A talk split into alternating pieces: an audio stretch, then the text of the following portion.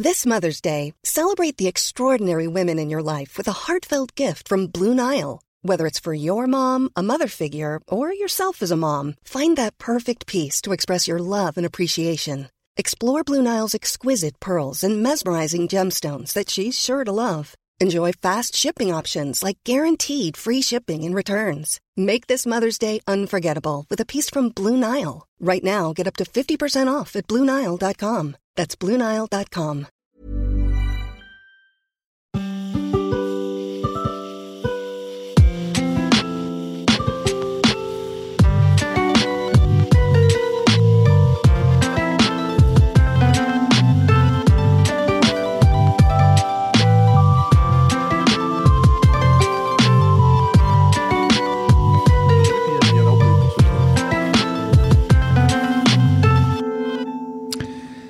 Quête latérale, janvier 2022, nous sommes de retour et pour la première fois depuis des lustres, je peux le dire, au grand complet. en oui. effet, Bravo, bravo à bonne année à tous. Bravo mais.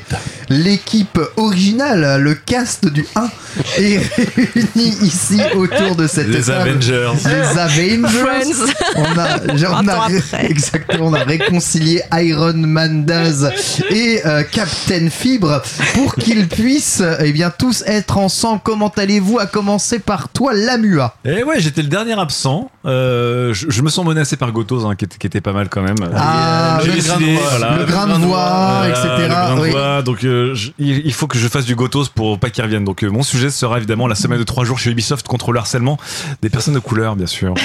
Ah, Toi, déjà, t'avais un sujet. Daz est avec nous. Oui, bonsoir. Ça me fait très plaisir d'être là pour la deuxième fois consécutive en deux mois. Voilà, Ah non, dans deux mois. en trois mois. C'était quand la dernière? Euh, C'était en novembre. En trois mois. En trois mois, voilà. Moi, je- tout, tout va bien.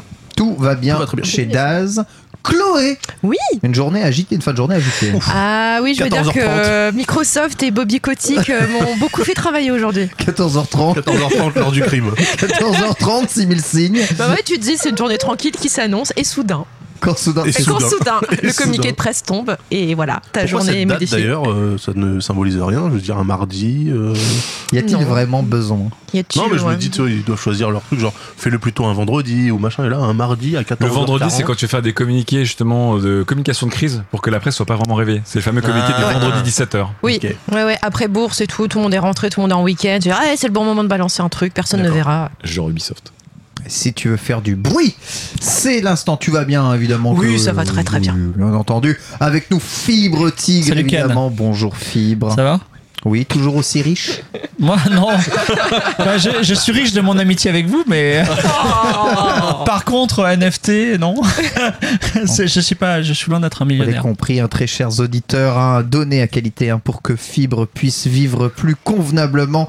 C'est très important. Aujourd'hui, on va aborder quatre chroniques, un sujet de société et sujet d'actualité euh, très très très très euh, fraîche. hein. On va faire quelques petites Ça bouge encore, hein, tellement c'est frais. Ouais, c'est c'est vrai que ça bougeotte euh, pas mal. Quelques petites pauses probablement en répondant à vos questions, en parlant des jeux auxquels on joue. On commence tout de suite avec le premier sujet. et C'est Chloé qui va nous parler de Thierry Beccaro.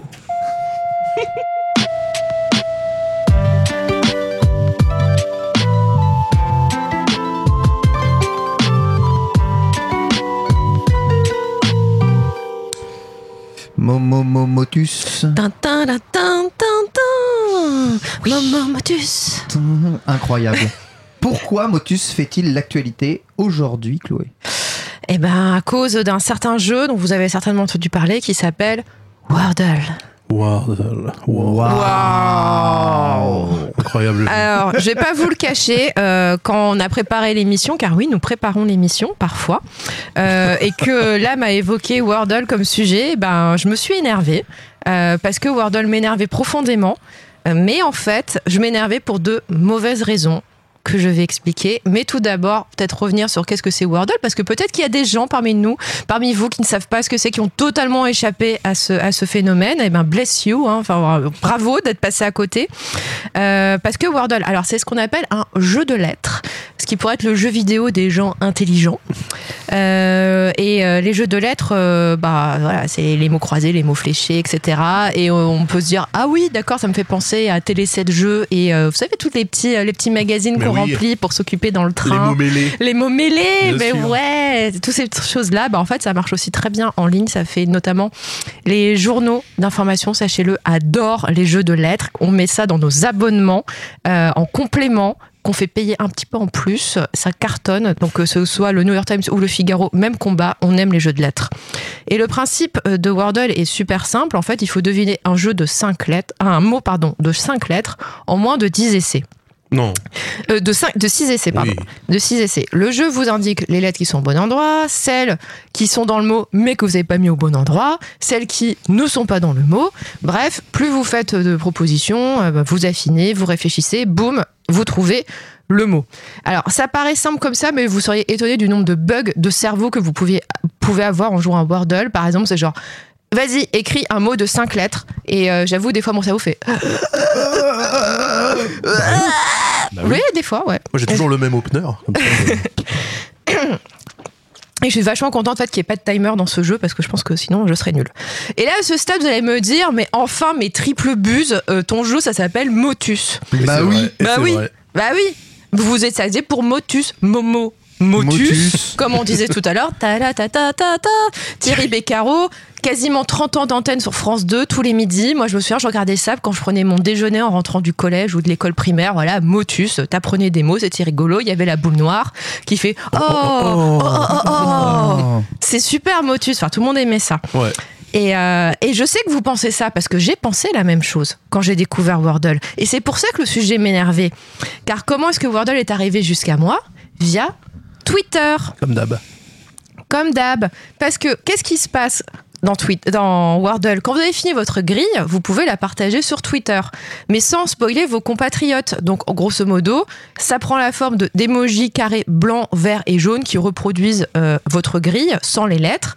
Et il y a un petit texte qui dit, par exemple, Wordle 164 slash 4, ce qui veut dire que vous avez deviné le 164e mot de Wordle en 4 coups. Waouh. Mais pour les néophytes, ça veut juste rien dire. Ça ressemble à un énorme charabia, un truc totalement cryptique, on ne comprend rien. Et quand ça envahit votre timeline, vous vous demandez sérieusement ce qui est en train de se passer, est-ce que les gens sont devenus fous, Euh, ce qui vous conduit à faire des recherches, ce qui vous conduit à tomber sur Wordle, à jouer à Wordle, à vous dire mais, mais putain, mais c'est, c'est, c'est Motus en fait. Et euh, j'ai vite compris en lisant deux trois articles que, que Wordle en fait c'était un très gros succès aux États-Unis. Et là je me suis dit ah ouais ok je vois, ça vient des États-Unis. Donc c'est forcément cool aux yeux des cool twittos ouais. français. Euh, ils trouvent ça vachement mieux que leur motus national, qui peut-être ils ont carrément oublié que ça existait. Alors que c'est débile parce que Wordle t'écrit en anglais, alors que c'est vachement plus difficile quand t'es, Fran- un français pour jouer à un jeu en anglais de lettres. J'aurai un commentaire là-dessus euh, après. hein. Voilà, et, euh, et donc c'est bien plus dur à jouer. Donc j'étais là, genre, mais pff, franchement, il y en a marre des twittos français moutons là qui se disent Ah, c'est génial, attends, je vais me démarquer des autres parce que je fais un truc qui est super trop fort au- euh, dans le Tu monde anglo-saxon. C'est tout à fait, tout à fait, monsieur. mais. Derrière cette boule d'aigreur que je peux être, se cache parfois aussi un être plein de sagesse. J'ai donc fait un peu de recherche. Et j'ai découvert que Wordle, c'était aussi un jeu très intéressant. Et pourquoi c'est très intéressant? Parce qu'il va totalement à rebours de ce qui est censé faire un succès dans un jeu vidéo. Ouais. À l'origine, Wordle, qu'est-ce que c'est? C'est un jeu qui a été créé par un monsieur, un, un, un Britannique, installé aux États-Unis, qui s'appelle Chris Wardle. Un, un, vous comprenez le jeu de mots. Euh, un homme amoureux. Oh, c'est- Ah, c'est beau. Un ce homme dire. amoureux de sa femme. Sa femme qui adore jouer aux jeux de lettres du New York Times. Oh. Et donc, il a créé ce petit programme. Elle aurait pas un cancer histoire de rajouter Non. dans le. Non, non, elle va- elle Ah, va bah, très bien. Non, mais ils aiment bien ces trucs-là. les Américains. Elle, elle- elle est- je pense qu'elle est en bonne santé. D'accord. Euh, et donc voilà, il a créé ce programme pour que tous les matins, ils puissent jouer ensemble, voilà, pour qu'elle ait sa petite grille de mots à deviner. Donc voilà, ils jouaient tous les deux, c'était mignon. C'est un peu par hasard qu'il a fini voilà pour à montrer à sa famille en disant tiens voilà j'ai codé ce jeu là sa famille aime bien. Depuis, il est à Malte. Il a il l'a montré à des amis américains qui ont fait ah ouais c'est cool Et ses amis l'ont partagé, ils l'ont partagé, ils l'ont partagé, ils l'ont partagé. C'est arrivé quelques mois plus tard, jusque sous les yeux de journalistes de New York Times et du Guardian, qui en ont parlé dans leurs papiers, dans des newsletters. Et puis à partir de là, voilà, ça a commencé vraiment à partir assez fort. Mais c'est franchement la fonction de partage sur Twitter, dont on parlait tout à l'heure, qui a été mise en ligne en décembre, qui a fait que le jeu a vraiment explosé. Euh, par exemple, il est passé en novembre, ils étaient à 80 000 joueurs par jour, et là, on, on approche des 3 millions. Donc ça va quand même extrêmement vite. Ouais, j'avoue, hein, quand j'avais fait la news, ils étaient 500 000, là ils sont déjà 3 millions. Ouais, quasiment 3 millions euh, en début euh, de semaine dernière. Donc je pense qu'ils les ont atteints là. Waouh. Voilà, donc ça va super vite. Pour Et un donc, truc sans pub en plus. pour un Ouais. truc sans pub, parce que oui, en quoi Wordle est-il différent d'un jeu d'aujourd'hui, un jeu classique? Bah déjà, un, c'est pas une application. Euh, vous pouvez, enfin si, vous pouvez chercher sur l'App Store et sur. Il y en a euh, plein. hein. il y en a plein des copies, euh, dont certaines se sont fait shooter par Apple. Oui. Mais euh, le vrai Wordle, il est hébergé sur un site personnel. Euh, la page est épurée, il y a le jeu, les règles, le partage sur Twitter, et c'est tout. Il n'y C'est a beau. pas de coupure pub, il n'y a pas de bannière pub, il n'y a pas toutes les mécaniques bien connues des jeux freemium, euh, il n'y a pas tout ce qu'on connaît pour retenir l'attention des joueurs, c'est-à-dire des jauges qui se remplissent, euh, des pièces et des diamants qu'on obtient à chaque action, tel un petit su- sucre donné à un chien qui réussit son tour. Euh, Il n'y a pas de notification, il n'y a pas des appels incessants, voilà, à dire ah attention, partage, partage, stop, stop. Il n'y a pas des pièces à acheter pour progresser plus vite, pour se décoincer d'un puzzle ou pour jouer bah, à plus d'une grille de Wordle par jour. Ça n'existe pas. C'est pas un vrai jeu quoi. Dans, voilà, dans Wordle, on fait sa petite grille, c'est plié en moins de 5 minutes, et c'est tout. Il n'y a qu'un mot à deviner par jour, aucune possibilité d'en avoir plus. Vous avez raté le mot d'hier ou d'il y a trois jours, et ben tant pis pour vous, voilà, fallait vous connecter euh, parce qu'on est passé au mot suivant. Alors pourquoi ça marche? Euh, Déjà parce que c'est simple, c'est épuré, c'est reposant, euh, ce qui fait du bien dans un web de la sursollicitation permanente. Mais aussi, ça fait jouer ensemble quelque part, parce qu'on a tous le même mot à, de- à deviner. Et euh, je vois, par exemple, sur les réseaux sociaux, que les gens partagent un peu leurs astuces en disant Ah, mais en fait, c'est bien de commencer, par exemple, par le mot adieu euh, pour avoir le maximum de Voyelles. et d'utiliser snort euh, pour avoir le maximum de consonnes. Voilà, donc moi, j'utilise ça à chaque fois. Mes deux premiers mots, c'est adieu et snort, euh, ce qui permet d'éliminer plein de lettres ou de confirmer plein de lettres d'un coup. Ah oui, donc il y a une méta. Mais bien sûr, il y a une là- méta. Les openers, les openers, Ken. Mais ça me paraît évident maintenant que vous le dites. Mais oui. Mais ouais. Et donc, ouais, il y a un petit côté un peu collaboratif. Et bon, alors certes, il y a le côté un peu chiant, les gens qui partagent leur grille. Mais en même temps, voilà, les gens disent Ah ouais, moi, ça a été un peu dur. Ah, j'ai galéré un peu aujourd'hui. Ah non, ça c'était simple. Enfin voilà, il y a un petit côté sympathique euh, que je trouve assez cool. Et il y a quand même cette petite satisfaction, bon, après le bug de cerveau, euh, de se sentir quand même drôlement intelligent. euh, voilà, d'avoir trouvé, euh, d'avoir trouvé son petit mot magique. Après, à être comme ça, genre. Non mais attends, mais là je vois pas ce que ça peut être, je vois pas ce que ça peut être, puis tu réfléchis, tu réfléchis, t'es content qu'il n'y ait pas le timer, et puis bah, tu finis par trouver que le mot du jour par exemple c'est bagage au pluriel, et là t'es genre Oh qu'est-ce que je suis forte, qu'est-ce que je suis intelligente. voilà, ça fait vachement plaisir. Et euh, et il y a ce petit effet voilà de faire son petit devoir chaque jour en 5 minutes, et ça, l'âme, je sais que tu veux en parler, et tu en parleras lors du commentaire. Donc c'est un projet positif euh, qui est né, je le rappelle, de l'amour d'un développeur pour son épouse et ça on applaudit, on aime. Et euh, je suis aussi contente de voir que les déclinaisons de Wordle euh, qui existent, donc qui s'appellent Sutom et Lomo, aient gardé exactement le même esprit. Parce que alors j'ai pu contact, j'ai pu discuter avec les créateurs de ces deux déclinaisons françaises qui sont absolument adorables. Le pour un- euh, excuse-moi, hein. Ouais. Premier mot en français, slush. Merci, au revoir. J'ai insulté le mec. hein, voilà, Les, le dire. les- les suivants, c'est des mots euh, normaux. Ouais, Voilà, ouais, c'est ça, a été, ouais. ça a été des mots normaux. Et euh, donc la différence, donc le mot, c'est vraiment, c'est le, c'est Wordle, c'est pareil, c'est exactement les mêmes règles. Sutom, ça reprend les règles du motus qui sont différentes Euh, parce que là, en fait, on va deviner des mots entre 6 et 9 lettres.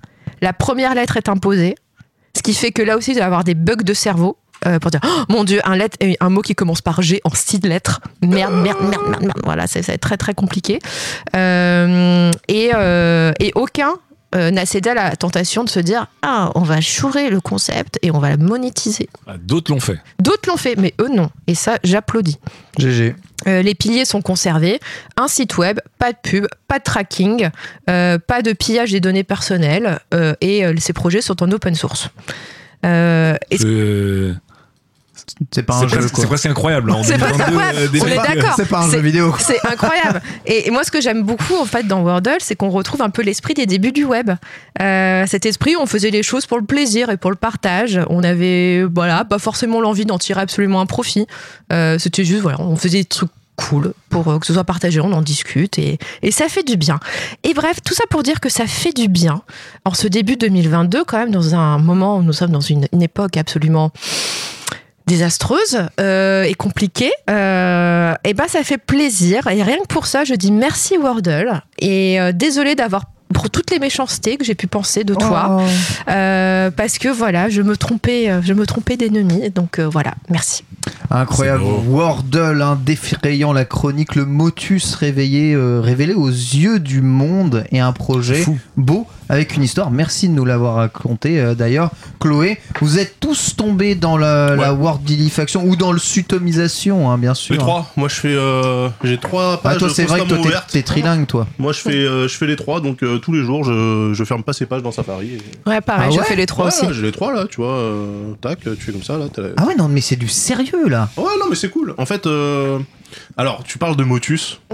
Je suis désolé, c'est quand même un Motus Play School. Oui, c'est un motus Oui. play school. Parce que- Motus, c'est 18 lettres. euh, Ouais, non, mais c'est pas ça. C'est que, c'est que c'est dans. Wordle, en plus, quand tu te trompes de lettres, il te noircit Hmm. les lettres du clavier pour te dire Oui. ces lettres-là sont pas dans le mot. Hmm.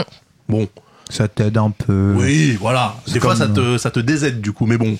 Euh, mais sinon, ouais, le, le concept est, est très cool. Moi, ça, Wordle, ça me fait penser un peu à Dragon Ball Z euh, par rapport au fait que quand c'est arrivé aux États-Unis, d'un seul coup, le monde devait connaître Dragon Ball Z. Ah, Alors que nous, ça fait mille ans qu'on connaît. c'est Oui. ça. Et ben là c'est pareil, tu vois, Motus, on connaît depuis Mm. 4000 ans, euh, les Américains ils touchent un truc en mode play school et d'un seul coup, tout le monde doit y jouer, c'est très important. J'ai ricané, j'ai vu les grilles, parce que ça c'est bien fait. Mm. Le truc un peu énigmatique là que tout le monde s'est mis à poster sur Twitter, euh, où c'est effectivement que des, que des emojis euh, pour, pour résumer ta partie, j'ai dit tiens, qu'est-ce que c'est que cette connerie? Après j'ai vu que tous les gens le faisaient, j'ai fait Hmm, ok, il y a encore une hype à la con. Oui. Je suis tombé dessus, j'ai dit ah c'est marrant. Il est Voilà. tombé dedans. Il est tombé tombé dedans. dedans. Non, mais À après, après, joie. le truc marrant Et avec là, il y a Wordle, c'est que... trois, trois Ouais, mais tu, peux pas tomber dedans, c'est un mot par jour, donc en fait, euh, tu fais ton mot et puis après, euh, Tu passes à autre chose. tu passes à autre chose et voilà, ouais. C'est, euh, moi j'aime bien ce slow gaming un peu là, c'est cool. Ouais, Effectivement, euh, ouais. minimaliste, pas de pub et tout, c'est. La MUA, minimalisme. Ah bah j'adore. Ah bah là, ça lui parle. je- surtout, je peux vous parler en tant que vétéran, puisque j'ai joué à Motus. J'ai participé à l'émission. Mais oui. C'est vrai. Motus. On s'est fait éclater. Puisque euh, pour euh, aller encore plus loin dans le côté play school de Wordle, c'est le plus dur dans Motus. C'est c'est pas qu'il y a la pression du d'être à la télé ou etc. T'as le timer déjà T'as le timer. Mm. Et le pire du pire dans Motus qu'il n'y a pas dans Wordle, c'est le timer. Et donc déjà, quand t'as un nœud de cerveau pour dire euh, 8 lettres avec en T en première ou en deuxième position, chaud. ou cette lettre, mais si, si je te dis effectivement maintenant, je te dis la lettre G d'un mot de 8 lettres. T'as la lettre. G en, deux- en, en première position et tu fais guépard en espérant que ce soit au point ou au poker pour te Ouais, rentrer. c'est ça, c'est ça. Et donc en fait, le Avec système. S. Avec- S. J'ai eu EPA Donc c'est très très dur dans Motus puisque dans Motus tu as un temps surtout limité pour sortir le mot, contrairement à Wordle où tu as tout le temps. Effectivement dans Motus tu avais des openers, mais donc quand on a joué à Motus avec ce, cher- ce cher Jérôme Firon qui à l'époque était donc le RP de Bethesda, Mm. c'est marrant. Eh bien on était face à des chômeurs, des retraités, des étudiants, donc des gens qui ont toute la journée pour potasser Mais- par cœur des openers par lettre, par nombre de lettres. Alors moi je suis Qu'est-ce chômeur, que c'est je que- potasse que dalle, je te le dis. T'as jamais un potassé la vie, tu potasses même pas tes Qu'est-ce que c'est que ces généralités, MUA non, Ça ne te ce- ressemble pas Ce sont des gens qui nous expliquaient ce qu'ils faisaient tous, et ils étaient tous avec des dictionnaires. Et nous, on est arrivés comme en mode, bah, je sais parler français. Et quand tu regardes Motus, ça a l'air simple, parce que quand un mec te dit, effectivement, euh, le mec te dit euh, médecin. Bah, tu fais bah, médecin, je connais le mot, et puis dans s'enchaîne des mots, tu dis, bah, les mots, je les connais, le jeu est facile. Sauf qu'en fait, évidemment, ils envoient des mots parce que, que tu sois en 5, 6, 7, 8, 9, 10 ou 11 lettres, ils connaissent sur les 26 lettres de l'alphabet 3 openers par cœur. D'accord. Donc voilà. Il y a une méta. Ça veut dire que quel que soit le nombre de lettres de ton mot, quelle que soit la lettre qui débute, ils, ils arrivent en deux mots à envoyer le maximum de consonnes et de voyelles et ensuite à, finir. Voilà. Et donc là, c'est là c'est Motus et c'est le, c'est le Dark Souls des, des, Ouais, des Wordle. ouais.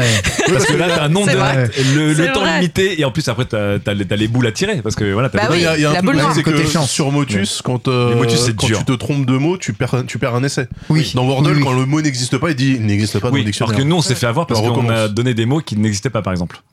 Genre Ah. Lutron, et ça, c'est une marque, euh, c'est une Ouais. cicatrice dans mon cœur jusqu'au bout de ma vie. Mais, mais ce qui est, qui est le bébé de la loutre. J'ai reçu des lettres officielles d'excuses de l'équipe de, Ah, dire, désolé. Ça existait, mais c'était pas dans leur dictionnaire. Donc l'arbitre nous a mis un carton rouge. Il a dit c'est pas dans le dico, je peux pas. te Ah, ils ont pas l'équivalent de Bertrand Renard On est parti sur l'outron. Tu vois, On a été, on a fini l'émission sur l'outron. On s'est fait exploser par un couple d'étudiants chômeurs. Et comment, comment, comment vous avez, retraité, hein. Comment non, vous êtes te fait sélectionner bien. Ouais, comme. comment vous êtes fait sélectionner parce que donc Jérôme Firon est un homme qui avait beaucoup de De. De connexion. de passion, de passion bizarre, dont il, il a fait plein. C'est un mec qui a fait plein de jeux télé. Ouais. Il avait, je, crois qu'il a fait de juste prix. Il a fait plein de trucs. Juste prix, putain. je sais pas, sur, un- sur un- une présentation Bethesda, on discutait ensemble, parce qu'on s'entendait très bien. Et, euh, et moi, je lui disais, moi, j'adore Motus. Effectivement, comme toi, le midi, Oui. c'était Motus. Mais bien sûr. Tu vois, on est, tout le monde aime Thierry Beccaro, tout le monde aime l'ambiance, euh, c'est simple, etc. La boule noire, le haut, etc. Il m'a dit, viens, on s'inscrit. Et entre le moment, il m'a dit, viens, on s'inscrit. Il m'a dit, viens, je t'ai inscrit. Et ben, en fait, euh, je, je- voilà, il, nous avait inscrits. Ok. Et en fait, il manque tellement, il y a tellement de peu de jeunes sur le jeu Motus. Ouais. Ouais, que- prennent. Ils nous ont pris d'ailleurs, il y a Alvin Stick de jeuxvideo.com Ouais, qui a qui partagé fait, ça, parce ouais. qu'il a, participé, il a participé à Motus, il a été rappelé plusieurs fois parce qu'en fait, il leur manque des jeunes. Donc en fait, ils nous ont fait faire des tests. Ils nous ont fait, ok, ils sont nuls à chier. Mais il leur fallait tellement des jeunes, ils ont dit, s'il vous plaît, essayez pas de faire n'importe quoi, essayez de jouer quand même. Ouais. Et, et on vous sélectionne. Mais sinon, on se faisait éclater par 90% des gens qui passent en sélection. C'est ouf, ils cherchaient quand même euh, des compétiteurs e-sportifs euh, Mais non, mais à l'époque. hein. en fait, c'est parce que ça a l'air simple à la télé, mais c'est dur. Et donc, ce qui est bien dans Wordle, Ouais, c'est c'est que tu as le plaisir de Motus quand même, et le plaisir aussi du jeu Mastermind pour les vieux aussi qui se rappellent du jeu Mastermind, qui est la même chose Bien globalement. sûr, avec euh, oui, avec des couleurs. avec, des, couleurs, pour te Ouais. dire c'est la bonne couleur. La couleur elle est quelque part mais pas bon endroit, Oui. donc c'est pas la bonne couleur. Et en fait, le plaisir je trouve top. Et effectivement, ce côté, donc comme disait Chloé, minimal, sans pub, ouvertement, qui est pas intéressé. Et franchement, c'est un truc qui joue énormément. Et le côté genre je vais te créer une routine qui est pas une routine envahissante, mais juste une routine du plaisir. Mm. Et ben ça va très bien avec le jeu. Je pense que on aurait pu essayer avec d'autres jeux, ça aurait peut-être pas aussi bien marché. Et je trouve que Motus est parfait là-dedans quoi, en, en petit. euh, Juste, euh, j'a- j'ajoute petit un petit truc. euh, True Story, moi pendant longtemps, je croyais que Motus, les mecs, ils avaient en phase 2 des listes de mots. Il fallait juste Non. les lire le plus rapidement. Non, les gens, je te jure, c'est des fous. Je te jure, c'est des non, fous. mais tu vois, moi, je leur dis- tellement vite que je Il parle, il parle, avoir, euh, il bah, parle comme s'il avait vu la guerre. je leur dis, mais je leur dis, euh, je leur dis 10 lettres. euh, G en deuxième lettre et des mots.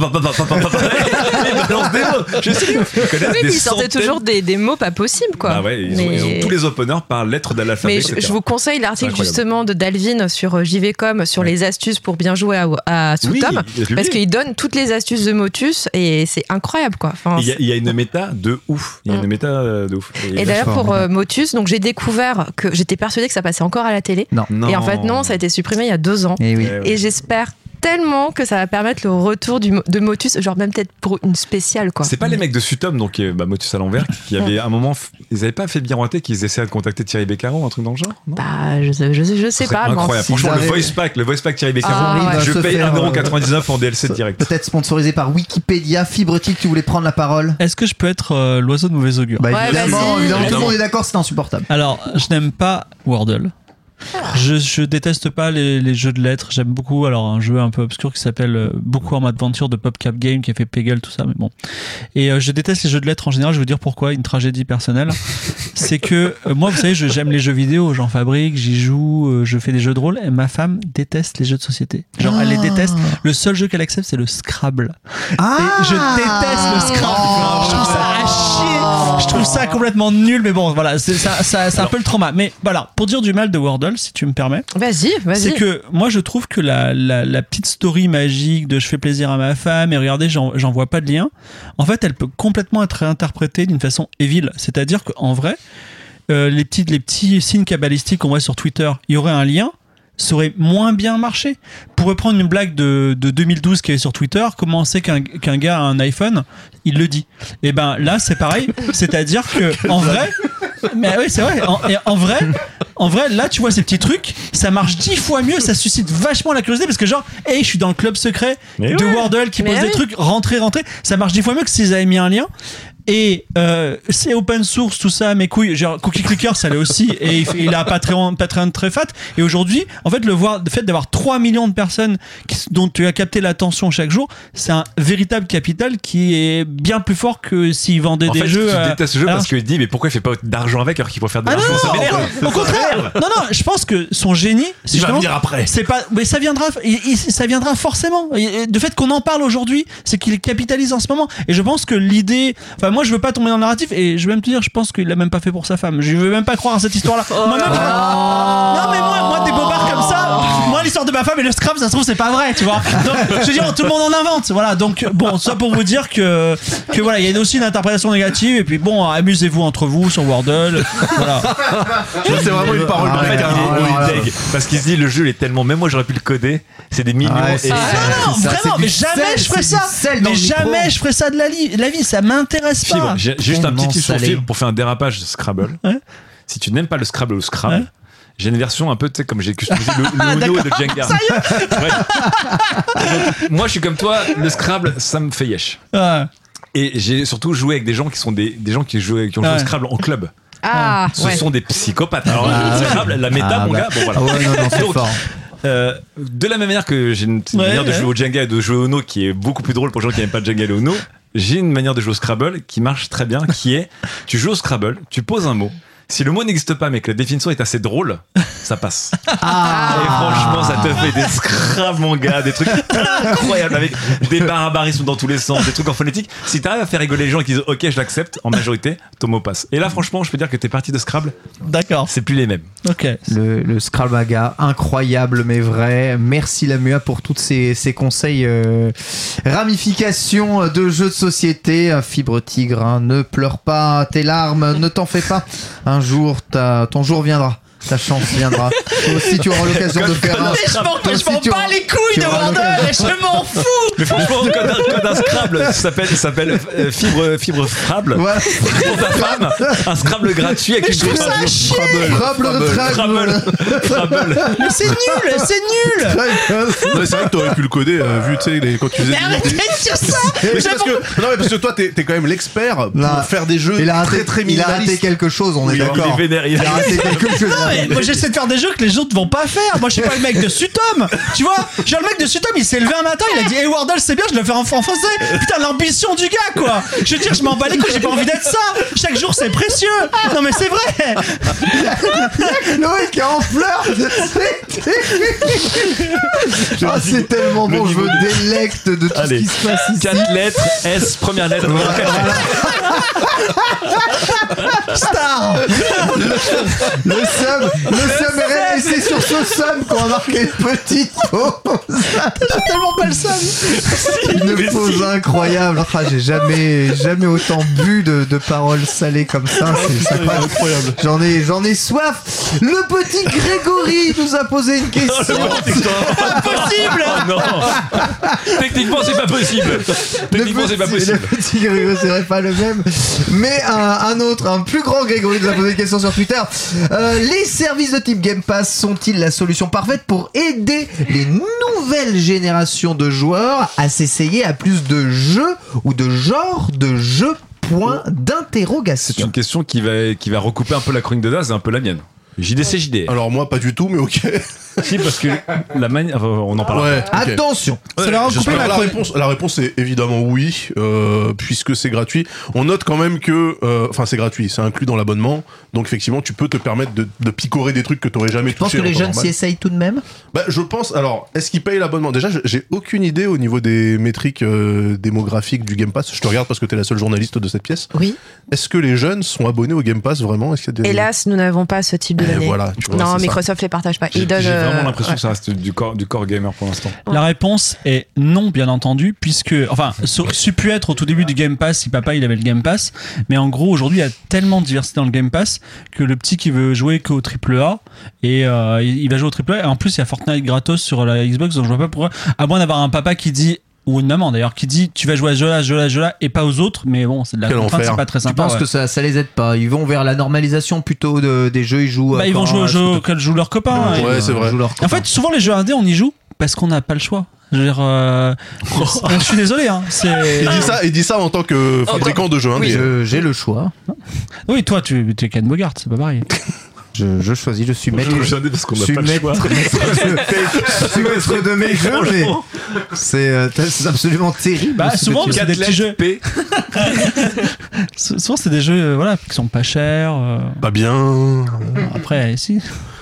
Non mais vous, vous pensez que ça fait quand même découvrir pas mal de jeux ou alors finalement sur le Game Pass tout le monde joue à Forza Horizon, Je- moi, je à Halo parce que tout le monde parle de Bah, Halo ou de Quand Forza tu Horizon. regardes les stats euh, qui sont publiques euh, des jeux les plus joués sur le Game Pass, c'est facile, il suffit d'aller sur l'application Game Pass, tu vois ceux qui sont les plus joués. Bah oui, et ce sont tous les jeux EA, c'est tous les FIFA, jeux ouais. et FIFA, c'est euh, Pourtant, c'est même pas Forza. le FIFA. Ah si, c'est le FIFA actuel. C'est le FIFA Ouais. actuel, c'est les 10 heures, euh, Ouais, ouais, les les 10 10 heures heures de jeu, gratuites. ouais. Ben voilà, c'est c'est les gros AAA qui trustent euh, le, Si- le top. Avait pas les, les gros AAA Je- je et pense, que tu l'avais gratuit, forcément, tu n'aurais pas le choix, donc tu jouerais. Je, Mais après, je pense que la un- cible elle est trop tradie en fait. Mm. C'est-à-dire que les gens qui vont jouer, les gens, je pense qu'aujourd'hui les gens qui ont le Game Pass, vu qu'on n'a pas encore le Game Pass dans la télé euh, ouvert Oui. à n'importe qui qui pourrait Ça, tomber ça sur le Game. Pass comme tout Mm. tombe sur le lien de Oui, il faut avoir la console ou Il la faut avoir la machine. console ou le PC, donc la cible des gens qui sont abonnés au Game Pass déjà ils ont la carte de crédit qui va avec. Peut-être que Mm. certains sont des darons etc. Mais du coup je pense que l'énorme majorité des gens sont quand même des core gamers. Ok. Ouais, ouais, c'est des gamers. Après, donc les jeunes Microsoft, ils sûr sont- qu'ils aient- ouais, ils, Ils sont parfaitement conscients qu'ils ont un gros manque de, de jeux pour enfants. Euh, Ça, je me souviens qu'ils m'en avaient, il y a quelques mois, ils m'en avaient parlé. Euh, voilà, qu'ils savent qu'il y a. Là-dessus, tu peux pas faire mieux que Nintendo. Euh, voilà, pour, euh, pour les jeux pour enfants, mal- enfin voilà, c'est Nintendo qui euh, domine totalement le marché, mais peut-être aussi parce que Microsoft et Sony ne sont jamais vraiment préoccupés de ce Je, je marché-là. pense aussi que les, les gamins sont quand même très, euh, comme dit Fibre, euh, là-dessus je suis d'accord, free to play multi. Oh. C'est-à-dire que du Roblox, du Minecraft, du Fortnite, etc. à Donf, Le Minecraft, il est pas un, gratuit. un- hein. un God of War ou Uncharted, c'est pas des jeux d'enfants quoi. Tu Sauf Minecraft- Game- sauf sur le Minecraft, Game Ce sont Pass. des jeux de, sont Ah oui. des jeux de vieux gamers de euh, entre 25 et 45 ans, tu vois les, les gros jeux solo.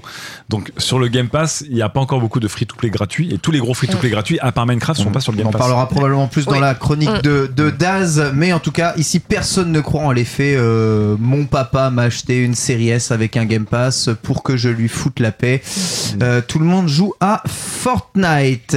On va passer sur la chronique de Fibre Tigre qui va nous parler de l'espoir des gamers.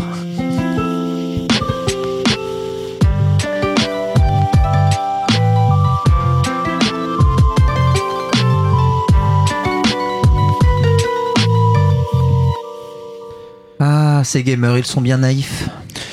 Star Citizen. Yes, chronique validée, je le dis.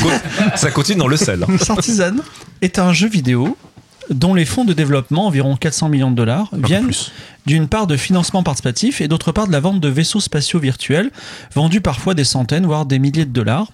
Parfois, qui sont des promesses, car pas encore existants. Parfois, ils existent, mais on les pilote dans un jeu qui n'est pas fini. Et pas du tout fini, il ne manque pas simplement la fin, il manque aussi le début, le milieu, et des fois, il y a des gros trous dedans. On sépare le financement participatif de la vente de vaisseaux, mais dans le fond, c'est la même chose. Des gens donnent de l'argent contre l'espoir d'un objet vidéoludique qui sera, si Dieu veut, un jour mis en place. On peut faire un lien avec la lubie du moment, les NFT. Chloé nous a parlé de la NFT qui peut faire gagner de l'argent dans les jeux vidéo il y a quelques temps, mais bizarrement, la NFT qui occupe notre espace mental aujourd'hui et Twitter et les réseaux sociaux, eh ben, celle, celle la NFT sur laquelle les gens s'enflamment, c'est On dit la NFT, on est d'accord là. Moi je dis le. Hein. Bon, moi je dirais la NFT durant cette chronique. Donc la, la NFT sur les- laquelle les gens s'enflamment, c'est la NFT de la loose, la NFT qui a plagié des artworks, la NFT qui a pris l'argent des gens et dont le propriétaire a disparu sans laisser de traces, la NFT qui a 100% l'air d'un gros scam comme Star Citizen, mais dans laquelle les gens ont l'air d'investir. Ce dernier exemple, retiens-toi. à peu de choses près, pourrait s'appeler Star Citizen. Et je vais prendre un dernier exemple euh, pour terminer cette grosse introduction. Celui d'un jeu qui s'appelle The Last Night, que vous connaissez peut-être pas, mais c'est un jeu qui est en développement depuis 2014 avec un budget assez considérable. hein. Le développeur a tweeté que c'était au moins six chiffres, qui a fait l'objet d'un trailer world premiere dans une conférence Xbox avec un développeur très prolixe sur les réseaux sociaux, on pourrait même dire un peu trop, et euh, zéro image de gameplay. Zéro. Zéro. Zéro. Et les gens y croient. Ils vont sur le Reddit du jeu tous les jours et ils disent Gars, même prends 20 ans pour faire ton jeu, il y a aucun problème. Et ils y vont tous les C'est quoi la promesse de ce jeu-là? Parce que les gens ils font ça en général, c'est qu'on leur a promis un truc incroyable. C'est un, jeu, un jeu cyberpunk euh, en Ah bah, 2D d'accord. à la flashback. Ah bon? Face à ces trois situations, dans le monde du jeu vidéo, il y a, j'oppose hein, euh, arbitrairement, mais vous allez voir, il y a une logique, le Game Pass, oui encore, ou l'Epic Store, on va l'appeler Good Guy Game Pass. Donc Good Guy Game Pass, c'est un peu l'anti-Star Citizen, puisque lui, contrairement à Star Citizen et ses jeux, toutes les semaines, il te donne des AA, des AAA, des indés, des produits finis. C'est le Père Noël qui te rajoute toujours un petit peu, même si t'as rien demandé.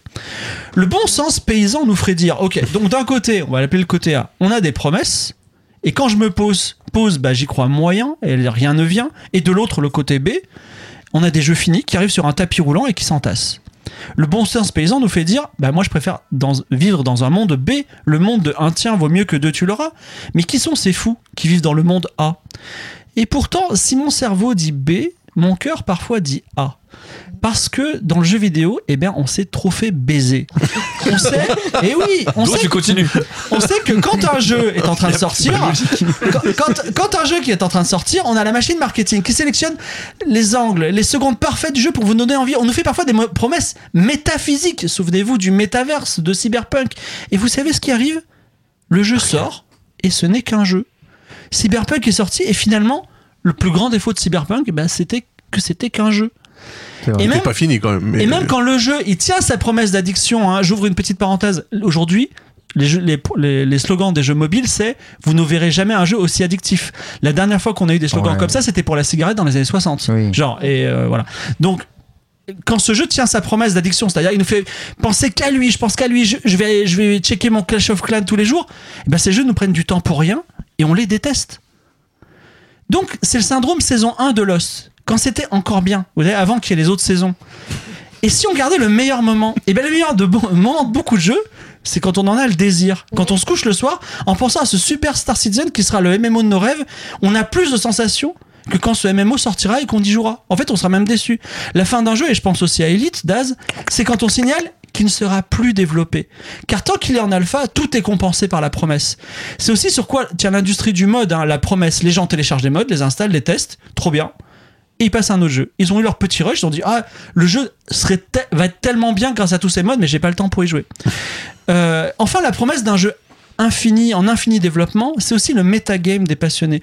Le jeu vidéo, tout comme le sport, le foot par exemple, déporte ses passionnés du cœur de son système qui est le jeu. De la même façon que la majorité des gens qui sont fans de foot ne jouent jamais au football, la majorité des gens qui sont fans de foot ne vont jamais sur un terrain de foot.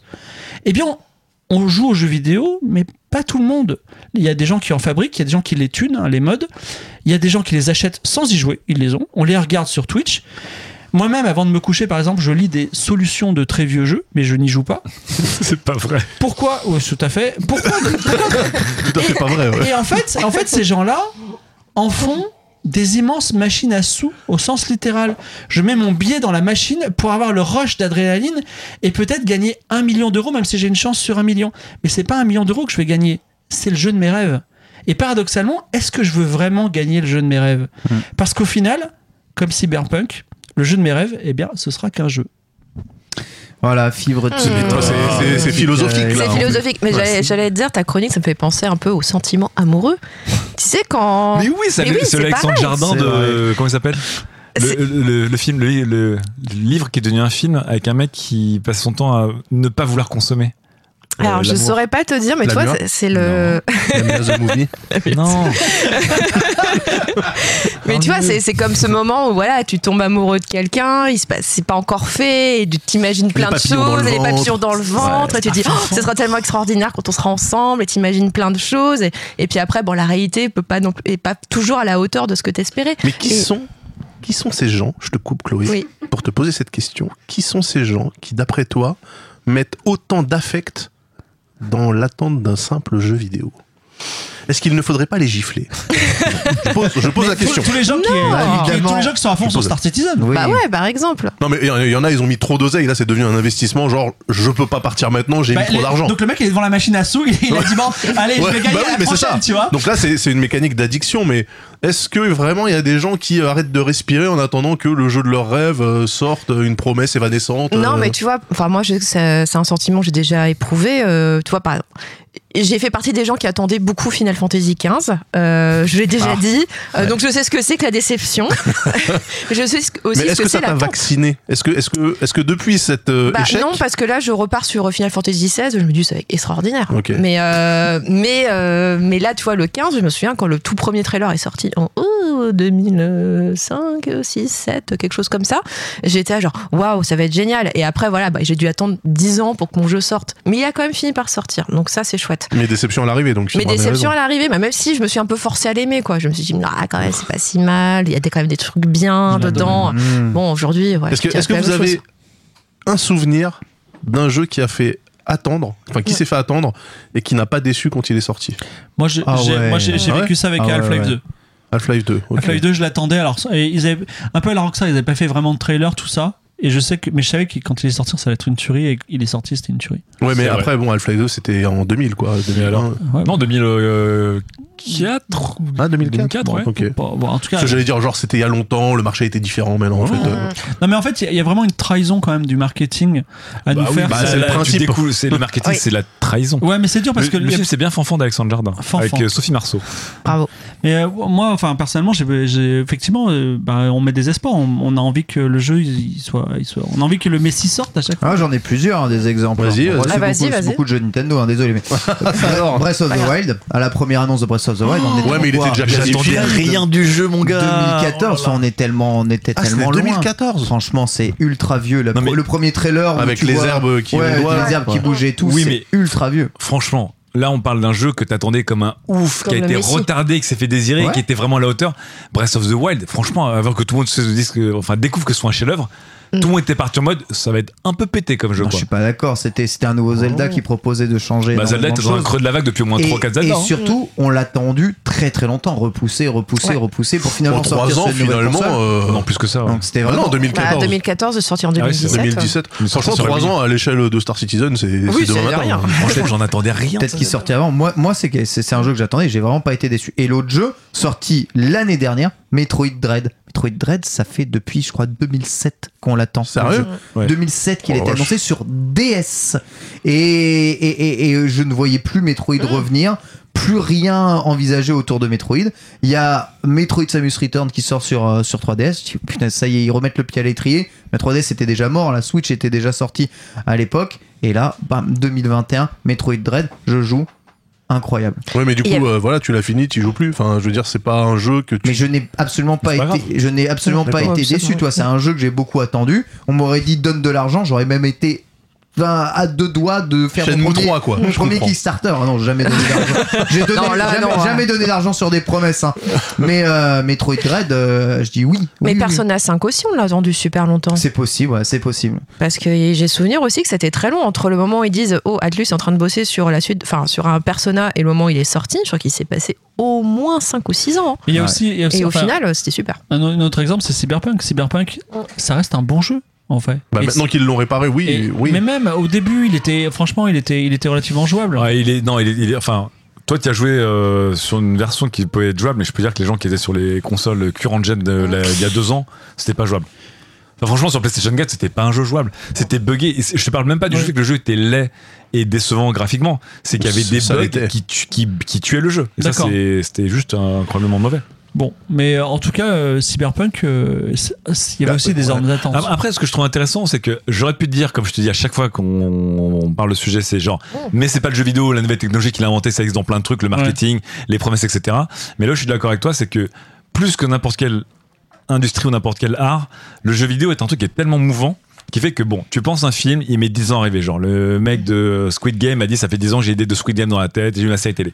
Dans le jeu vidéo, quand ton jeu il prend 10 ans à arriver, le game a changé complètement, Bah les oui, technologies ont changé. les niveaux, ouais. donc, il y a un côté aussi dans le jeu vidéo où effectivement la notion de promesse, de trucs de ouf, de côté un peu des fois on tend des choses qui sont pas qui sont pas raisonnables, on se vautre la gueule, je trouve beaucoup plus présent que dans d'autres médias, ce qui fait qu'effectivement la notion de promesse de jeu vidéo entre les trailers, entre ce que la console pourrait offrir, entre ce que la carte graphique pourrait offrir, entre ce que le cloud gaming pourrait offrir, entre ce que ta nouvelle manette pourrait offrir, entre ce que des nouvelles jouabilités etc par rapport à un film, donne grande part à la culture de la promesse effectivement, euh, que je trouve moins gratuite que dans des films ou des livres parce qu'un film va pas dire attention ce livre euh, ne ressemble à rien de ce que vous avez vu avant, etc. Alors que dans un jeu vidéo, t'as ce truc-là qui rajoute quand même beaucoup. J'ai un très bon exemple pour ça Beyond Good and Evil 2. J'y pensais. Aïe, aïe, aïe, oui. Un jeu présenté beaucoup trop tôt. Ah ouais. Oh là là là. Bah, d'ailleurs, un jeu qui aurait même pas dû être présenté. Qui aurait pas dû être présenté. En fait, il y a deux. Il y en a qui disent que le développement est complètement arrêté, d'autres qui disent que si, si, ça continue. Ça continue. Ça continue, ok. Mais il mais y a eu une réunion de la dernière chance il y a deux ou trois ans, je crois. Mm.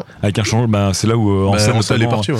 il y a eu Ouais. un- Ansel Oui, est parti, il est ça, rentré c'est 100% intégralement dans Fibre Tigre, ça, Ansel. ça, ça, 100% est un jeu qui aurait vécu dans, nos espoirs, mais qui sera pas l'auteur. Mais pourquoi Vous l'avez vu et vous l'avez trouvé cool, euh, Beyond Good and Evil 2 Bah, Quand non, mais on a ont- eu les quand trailers. ils ont fait- on a vu le trailer à Avec le l'E3. chimpanzé, euh, moi, j'avais pu voir aussi une, une démo. Bon, c'était pas nous qui jouons, c'était les développeurs qui, me, qui montraient. Et tu vois que, enfin, pour moi, la promesse était trop énorme par rapport à ce dont étaient capables les, les consoles du moment. Le premier trailer de gameplay, on a dit ok, redescendre sur terre. C'est ça, c'est genre oh là, Surtout le truc, que genre Ubisoft, des- ils sont habitués à ça. t'es dans une ville et puis d'un coup, pouf, tu peux partir dans l'espace, tu te fais sur une autre planète et boum, tu redescends, tu vas voir d'autres villes. Enfin, tu disais. ça, c'est ok, Star Citizen, Ouais, ou- mais tu vois, enfin pour l'époque, c'était quoi? C'était en 2017 ou Oui, 2018 que c'était- ça avait été C'était montré? Star Citizen depuis 5 ans. hein. euh, bah, tu disais, ouais, bon, ok, mais votre truc, il sort Oui, pas, pas sur avant, PlayStation euh, hyper 4, longtemps, pas euh, sur ouais. PlayStation 4, ça Ouais. sort pas avant euh, plusieurs années, au moins 5 ans.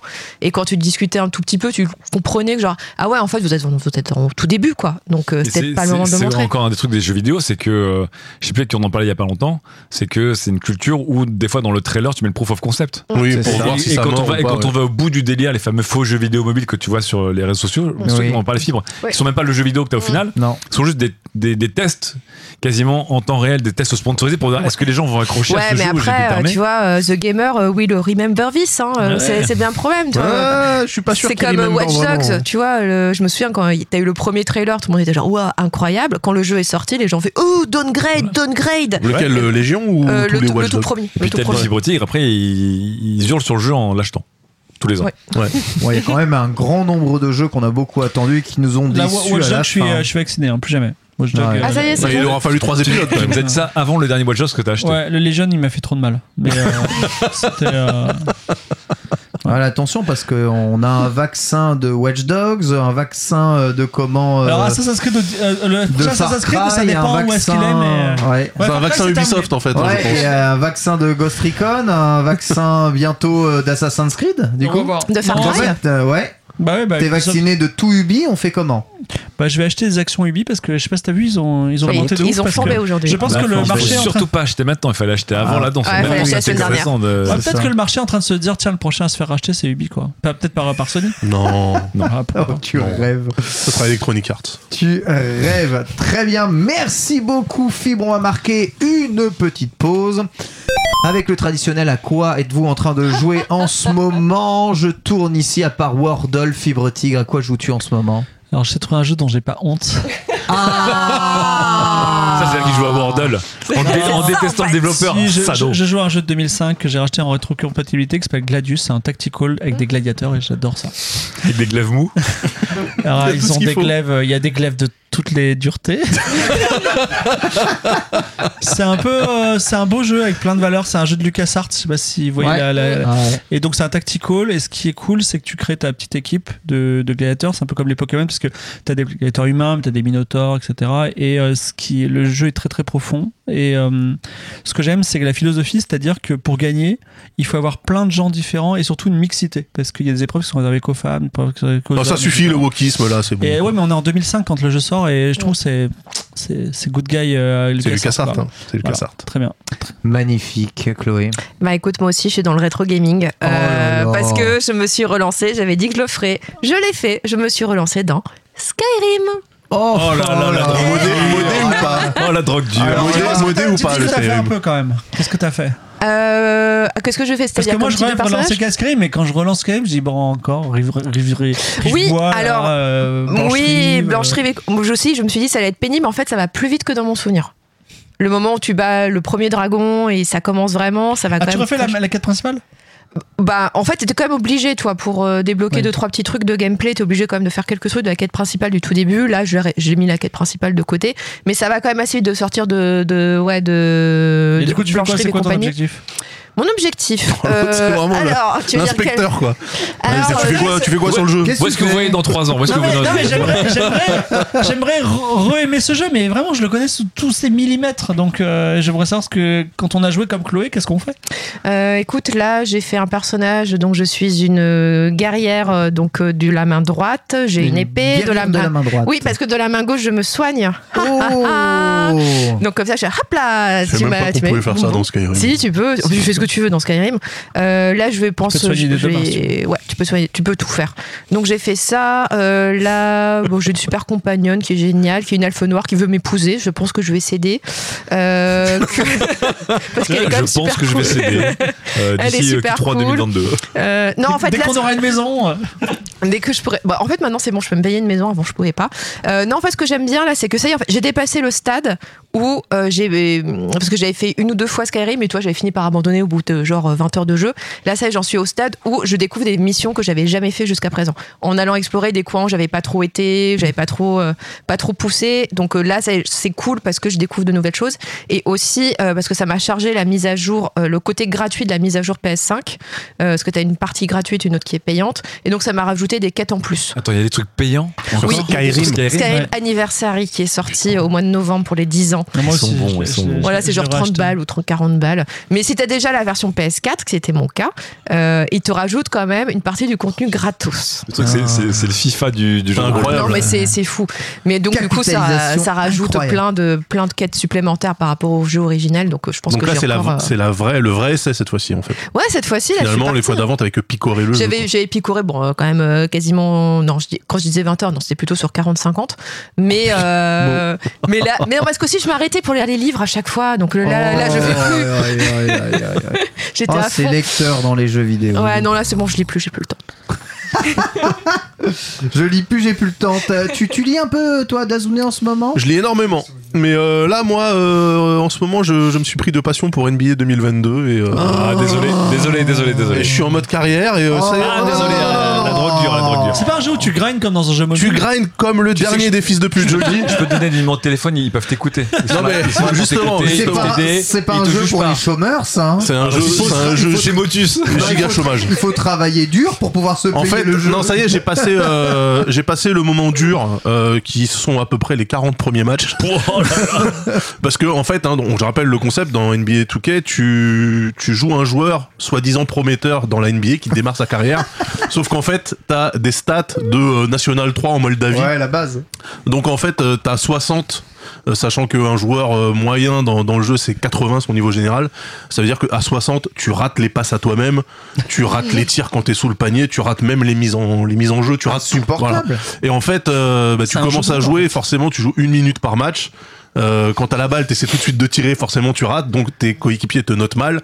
Et voilà, et, et en fait c'est un truc qui fait que t'as tendance à abandonner au bout du dixième match, tu vois, tu dis mais c'est de la merde. Et en fait je me suis accroché. Et euh, là, ça y est, je commence à être euh, rookie du mois, rookie, euh, rookie de l'année, euh, sélectionné All-Star Game, machin. Donc voilà, il aura fallu, là j'en suis au 60e match. Peut-être que c'est une vraie simulation finalement. Non, vraiment, je trouve que, en fait, comme euh, évidemment le principe derrière ce jeu de mort, c'est de te faire payer, parce qu'évidemment, les points de compétence euh, te coûtent de l'argent. L'argent dans le jeu, la seule façon que tu peux, euh, que tu as de le gagner quand tu joues en carrière, c'est de gagner des matchs, enfin de jouer des matchs. Pour te faire, par exemple, je donne un petit exemple, tu gagnes 600, 700 euh, VC, donc c'est la monnaie du jeu par match, et une paire de baskets, c'est 5000. Ça veut dire que ça veut dire que potentiellement pendant tes 10 premiers matchs, tu joues avec des claquettes, tu vois, c'est euh, pour un joueur NBA, t'as des chaussures éclatées Euh, et en fait, les points plus tu montes en compétences, plus ils sont chers. Donc au début par exemple, le tir à mi-distance, ça va te coûter 100 100, 100 balles. Wow. En fait, à la fin euh, le point, il est à 1500 donc en fait, tu dis faut que je joue trois matchs pour euh, augmenter d'un cran mon Putain, et en mais- fait, ça te rend fou. Ton truc, c'est un vaisseau Elite Dangerous sur un parquet, quoi. Ouais, non, mais en fait, non, non, mais le truc, C'est que, j'ai- non, mais le truc, c'est que Elite, il y a zéro microtransaction, hormis Oui, mais- le skin. Oui, mais euh, Alors que- côté quand même pour aller chercher un laser à l'autre bout de la galaxie, tu dois les fermer pour Ah bah non, mais après voilà, tu, tu te fais ton joueur en fonction vraiment de, de, de ton kiff, etc. T'as des Et, euh, mécaniques de free-to-play dans un jeu à ah, 70 c'est balles. un jeu que tu payes euh, plein pot et en fait, euh, concrètement, pour t'amuser tout de suite dès le premier match, il faut remettre 60 balles. Parce que le pack de VC, euh, genre euh, 100, 000, 100 000 pièces dans le jeu, pour te monter ton perso, c'est 59 balles. Donc, euh, Incroyable. mais c'est précisément parce que je suis le dernier des chiens et que euh, ils te mettent l'écran de vas-y paye, t'inquiète, c'est rien, paye tout le temps que j'ai dit toi, mon pote, je dépenserai pas un centime et je La vais base. niquer le championnat. La base. Donc euh, très bon jeu. je- Bravo Dazune. Sachez que NBA 2K 2022 est le jeu le plus vendu de la PS5 aux États-Unis C'est l'année vrai dernière. Tout à fait. En même temps, il n'y a pas grand chose d'autre. hein. Bah, Et non. il y aura plus Call of en plus. Ah, Ah, on en parlera. On en parle après. Chez nous, c'est FIFA 22. Chez eux, c'est NBA 2K. Lame, tu joues à quoi? Euh, deux jeux en ce moment. Alors, un aussi, j'ai j'ai repris un jeu. Euh, Oh. Une drogue dure. Un jeu d'il y a, Oh. que j'ai commencé il y a 11 ans. Ou plus Clans. Dota 2. Oh là là. Ah non, vraiment Et ça devait être le sujet de ma chronique, mais je vous en parlerai parce que je, vous, je vais même pas vous parler de Dota 2. Je vais aller vous parler du Battle Pass de Dota 2 qui est plus complet qu'un jeu vidéo. Bon, ouais, c'est c'est n'importe quoi. Bon, c'est Valve euh, avec Dota 2. hein, je vous rappelle que c'est le jeu chouchou de, de Gabe Newell. Là où Counter-Strike, c'est un peu le, le fiston Ouais. qu'il a un peu envoyé en ça, pension. quoi. Voilà, ça, fait, euh, ta life. Débrouillez-vous Donc je suis retombé dans Dota 2 d'un temps avant le Battle Pass, donc je vous en parlerai peut-être le mois prochain. C'est enfin, c'est hyper intéressant de parler de jeu de jeu. Voilà, parce que autour de Dota 2, le Battle Pass de Dota 2 te fait redécouvrir le jeu plein de trucs, mais le Battle Pass lui-même est un jeu avec des jeux. Enfin, c'est un truc incroyablement méta. Bref. Et l'autre jeu, donc, c'est évidemment It Takes Two. Euh, puisque je suis un crevard mais pas comme Daz c'est à dire que moi ma partie crevard c'est s'il sort pas dans le Game Pass j'achète pas ce jeu il va sortir dans le Game Pass j'ai attendu il est sorti dans le Game Pass C'est ça. et je l'ai attaqué avec ma compagne et euh, c'est très sympa, mais pour un jeu qui se veut très grand public, euh, très accessible, avec des gens qui ne jouent pas forcément aux jeux vidéo, c'est un jeu qui se manie comme un TPS euh, de console de jeu actuelle. Et donc pour quelqu'un qui ne joue pas à ce genre de jeu, et il n'y a pas tant de gens que ça qui jouent à ce genre de jeu, c'est un calvaire. C'est-à-dire que vraiment, ma compagne, elle avait mal au crâne de placer la caméra pour essayer de sauter droit. Euh, des trucs tout bêtes aussi, mais qu'on oublie facilement, c'est qu'une manette, euh, donc on a joué avec des manettes de PlayStation, comme elle n'a pas forcément des très grandes mains, euh, quand elle y va avec le pouce, elle part toujours un peu de travers. C'est un truc qu'on a tous connu sur des, des Oui. manettes Oui. que tu ta main avec les manettes Xbox. Et tu mais, tombes. Mais quand t'es pas habitué, à un moment tu commences à avoir une mémoire musculaire de où est le haut, le bas, etc. Donc tu sais courir droit.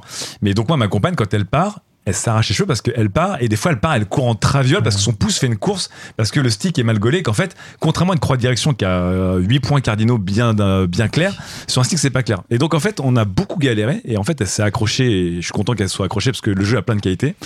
Mais on oublie souvent que ce qui paraît normal pour nous, eh ben, c'est un jeu de poulpe pour la plupart des gens parce qu'on leur dit en fait tu dois comprendre que tu es le caméraman et le personnage en même temps en temps réel et que tu peux bouger de deux manières différentes. Tu peux bouger en maintenant le stick gauche avancé et en bougeant le stick droit. Tu peux bouger en tournant le stick gauche en comprenant que ton stick droit il bouge plus.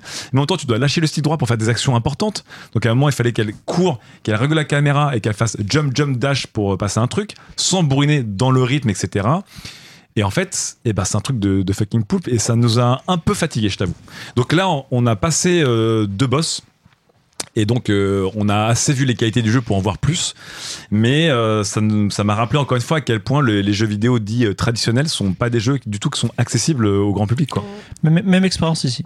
Hmm. Pareil. Ouais, Le bah, calage de caméra, je, je- je me suis revu devant Tomb Raider les, pre- les premiers Ouais. jours, vraiment, tu faisais des créneaux au bord de la falaise pour caler ton angle. Ouais. Et comme tout le monde, tu tapotais à fond sur le stick analogique, tu n'avais pas doucement parce qu'on n'avait pas la notion d'aller doucement sur le stick analogique. Et tout était. Bah, au début, même sur, tu pouvais sauter une sur le premier Tomb Raider, il y avait même pas de stick analogique. Oui, c'est vrai. C'était l'enfer. Tu sais, t'avais ce côté camion, tu devais un peu te caler Ouais. au bord du truc et puis avancer. Et en fait, là, je la vois faire la même chose que moi à l'époque.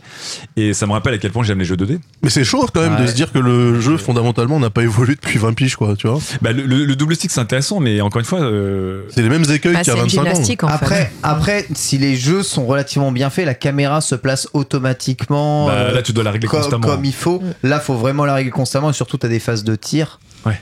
Les phases de tir, il faut viser, viser, tirer. T'as le malheur de, prendre le mauvais perso, celui qui doit viser tout Ouais. le temps. euh, oh, pff, Moi, je l'ai pris, hein, mais sinon, c'est un enfer. C'est foutu, euh, foutu pour foutu. euh, Non, alors ça- qu'il y a un autolock, c'est même pas un autolock, c'était à, à 6 cm du truc, le truc boum va directement sur la cible. Quoi. C'est vraiment euh, tout est les pots d'art sont là. Ouais, nous, alors, c'était pas ça, c'était vraiment le- les sauts et les déplacements. ouais, les, sauts- les, euh, sauts sont, les sauts sont durs. Ça, ça reste un jeu de plateforme. Hein, C'est- euh, C'est c'est d'autant plus. Ça brise le cœur parce que c'est censé être une histoire dans laquelle il y a deux personnes qui vont se réconcilier. Tu vois, c'est une véritable histoire d'amour. oui. Et en fait, si quelqu'un qui est moins bon que l'autre, eh ben, ils se réconcilieront jamais. C'est c'est affreux. La C'est pression, la pression que tu mets. Alors on Mais- fait- euh, je fais X-Text2 justement aussi en ce moment. euh, merci, merci le, le Game Pass avec Madame. Et du coup, nous on a le problème inverse. Elle, c'est une joueuse de Splatoon. Moi, je suis un gros joueur de Mario 3D.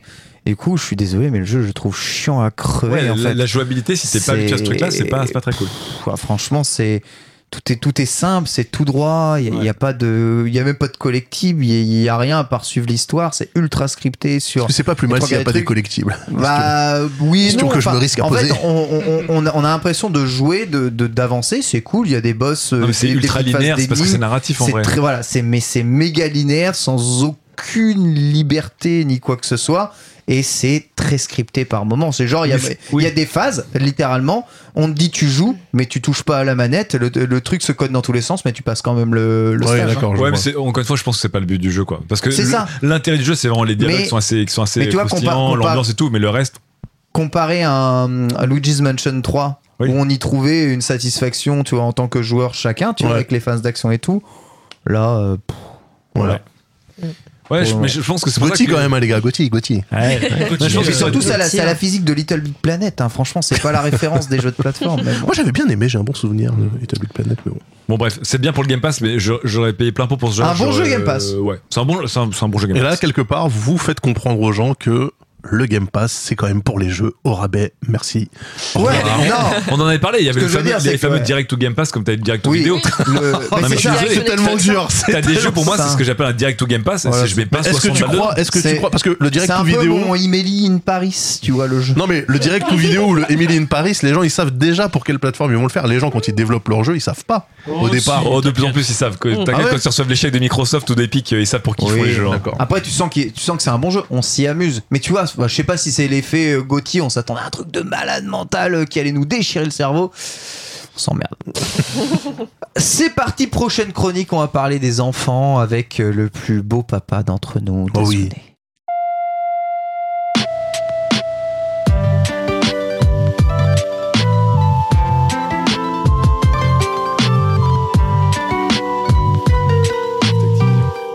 Crois que Microsoft doit payer 3 milliards de dollars à Activision. On Mais, dérange pas. non, mais ça suffit. mais- ça suffit. Alors, Daz, alors, alors. Daz, numéro 2, puisque nous, voilà, alors, je vous explique évidemment, euh, cette émission est montée. Nous ne sommes pas en direct, incroyable. Quoi? Daz est parti Ah. pisser quand il est revenu, il a commencé sa chronique, mais ça enregistrait enregistré, pas. Du coup, voilà. il doit refaire sa chronique ici. Donc, on va faire mine de découvrir tout ce qu'il a à dire. Et de Vous rire à ses blagues aussi. C'est Ouais. Vraiment, avait des rires, il y vraiment avait des bien. Euh, authentiques Et là maintenant. c'est vraiment drôle, hein. Ça a été défloré, je suis un peu dégoûté. Daz, dépeins-nous ta- ton ongle incarné là. Voilà, donc euh, oui, euh, encore une fois, c'est une chronique donc euh, avec des gros morceaux de ma vie, comme toutes mes chroniques, parce que moi je suis 100% subjectif. Euh, donc je le disais, en début de mois, j'étais posé chez moi, c'est facile, je suis au chômage. je le dis à la place des gens maintenant. Euh, donc je lisais le journal en déguisant une pipe, un verre de brandy à la main devant un feu de cheminée, quand une nouvelle me frappa. Ça m'embête de le redire parce que c'était beaucoup plus fort quand c'était la. Euh, ça fait, ça fait fanfiction, passé simple, moi j'aime beaucoup. ah, je suis obligé de, du coup de, de- Non, bah vas-y, je le fais. Ok, c'est pas vrai. En fait, j'étais à l'envers sur mon canapé comme Ed de Cowboy Bebop. Très bonne série sur Netflix. Ah. Et je scrollais net- Twitter en mangeant des brownies Papy Brossard, petite pub. Euh, mais la news me frappa quand même. Techland, le studio à l'origine de Dying Light, un obscur jeu, tweetait que le second opus proposerait 500 heures de jeu. 500 heures de jeu, soit le temps qu'il faut pour rallier Madrid depuis Varsovie à pied. Drôle de façon d'illustrer le temps, mais pourquoi pas? Cette nouvelle a allumé beaucoup de pixels. Monde étant plus ou moins d'accord sur le fait qu'on n'en peut plus de ces jeux qui te demandent de camper devant l'écran pour les compléter. Je crois d'ailleurs que installer un jeu, c'est apprendre au sens littéral de nos jours. Oh, Le jeu, il s'installe chez toi, il emménage et ça devient un membre de ta famille. Ah, Oh, drôle. drôle. Je lisais ça, donc attention, instant politique, et j'ai immédiatement pensé à ce bon vieux Xi Jinping, le président de la Chine pour les 1000 prochaines années, qui, à la rentrée 2021, a serré les boulons de tout le pays concernant le jeu vidéo. Petite parenthèse, lol, je pense que la Chine de Xi Jinping, c'est la plus grande partie de Sims IRL jamais lancée. Je peux pas en dire trop, je risquerais de devenir un obstacle gênant pour le pays, j'en parlerai sur TikTok, dernier espace d'expression libertaire. Xi Jinping donc a décrété que désormais le jeu vidéo c'était une heure par jour, trois fois par semaine, les vendredis, samedis et dimanches, pour les mineurs chinois. Ces bonnes âmes de Techland auraient donc mieux fait de prendre ça comme exemple pour illustrer leurs 500 heures de jeu, plutôt que leur trajet à pied éclaté du boule. Je redis le tweet avec des, des termes intéressants. Pour complètement terminer Dying Light 2 Stay Human, c'est le titre du jeu, vous aurez besoin de 500 heures, soit plus de 3 ans de vie pour un joueur chinois de 15 ans. Ça veut dire que si tu commences aujourd'hui, jeune joueur chinois de 15 ans, tu auras 18 ans à la fin du jeu et tu pourras donc voter, mais ça sert à rien puisque ton président sera réélu avec 87% des voix de toute façon. C'est toujours aussi drôle. Vive la Chine, vive la révolution. C'est encore mieux la deuxième fois. En vrai, en vrai, les frites de troisième fois, je rigolerais. c'est- Ouais, ça, c'est drôle. En drôle. Ta chronique, c'est comme des lasagnes, c'est encore meilleur le lendemain, je trouve. Ok. Ou le hachis parmentier. Euh, ce tweet aurait quand même eu largement plus de gueule. Et euh, j'en place une pour Tencent qui euh, a dû transpirer quand la loi a été ratifiée parce que Tencent c'est le plus gros studio, le deuxième plus gros studio. C'est le deuxième plus gros, euh, deux la deuxième plus grosse entreprise de jeux vidéo en termes de revenus Ouais. derrière Sony. Voilà. Donc voilà, t'es la deuxième plus grosse entreprise euh, du monde en jeux vidéo et le président de ton pays te dit que le jeu vidéo c'est de la merde.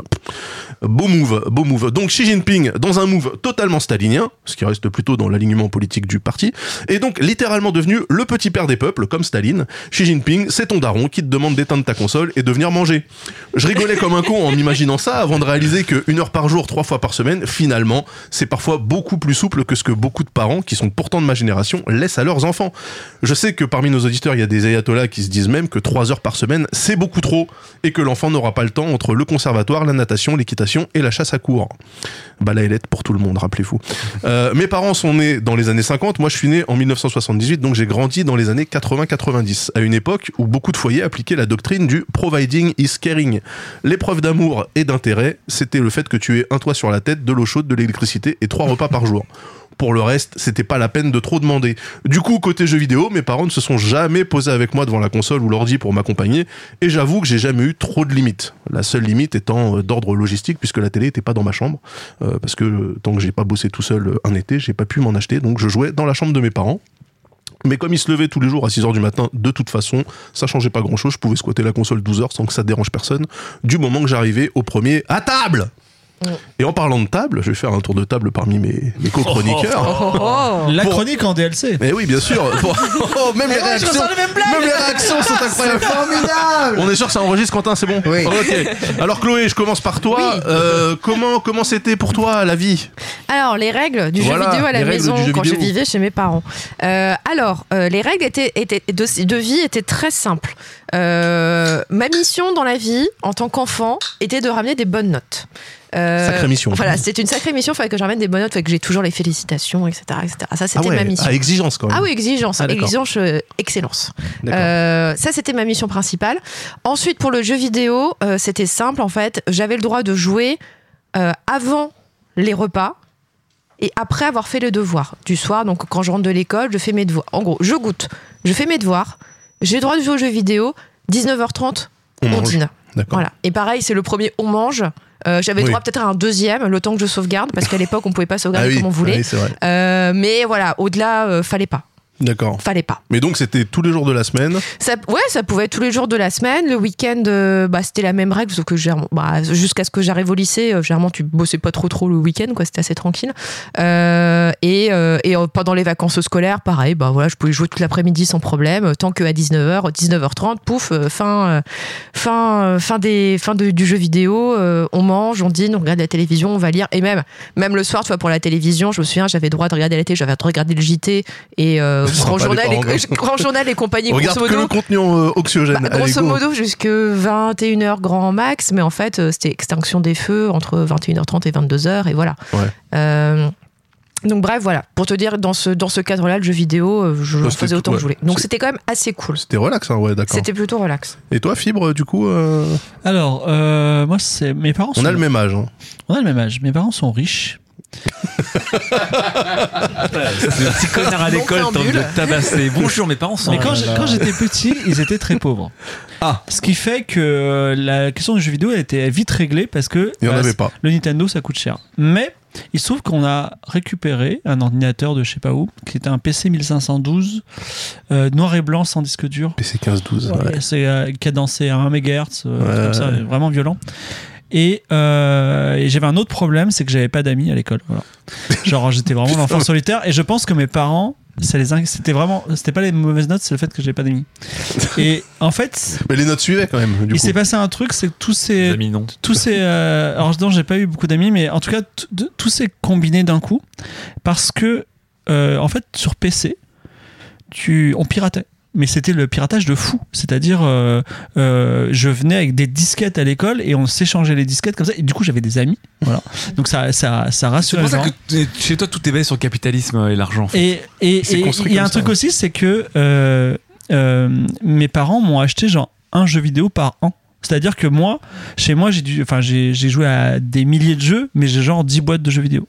Euh, de mon enfance. C'est ça mon enfance, tu vois. Et euh, voilà, c'est comme ça que ça a fonctionné. Et alors, coup, et en, alors- en termes de et alors temps mes de jeu parents, et tout. mais, euh, euh, op- open bar, c'est-à-dire euh, de toute façon, euh, j'ai pu faire des parties de civilisation en entier, quoi. J'étais, c'était fou. Enfin, je, me lançais, je dis, ah, je me fais un petit civilisation, et 8 heures plus tard, j'avais terminé. C'est très bien.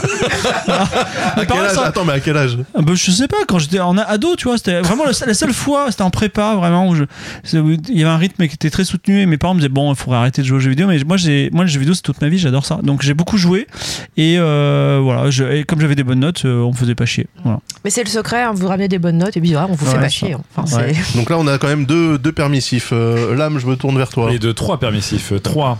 Euh, plus que permissif, alors pareil, pression à la bonne note.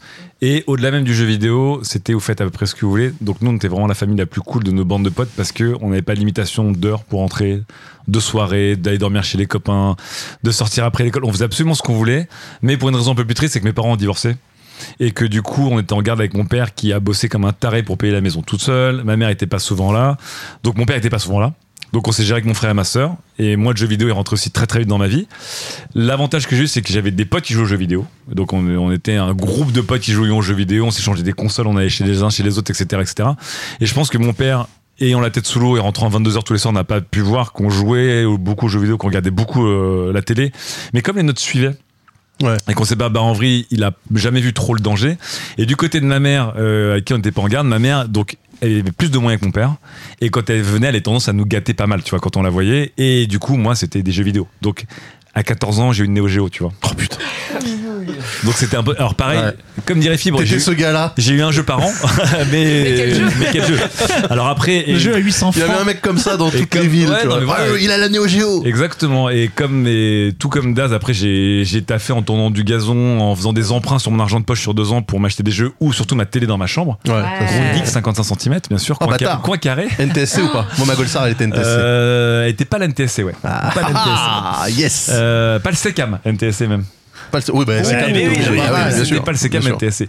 Et, euh, et donc beaucoup de jeux vidéo, beaucoup beaucoup de jeux vidéo. Et moi, ça allait plus loin, c'est que j'organisais des soirées ou des tournois de jeux vidéo dans, dans, dans mon groupe de potes. Donc euh, déjà, depuis que j'étais adolescent, j'étais comme ça. Et euh, mon père et ma mère voyaient pas le problème tant qu'il n'y avait pas de problème. Ouais, c'est ça. Voilà. Tant qu'il n'y avait pas de problème, ça, ça allait.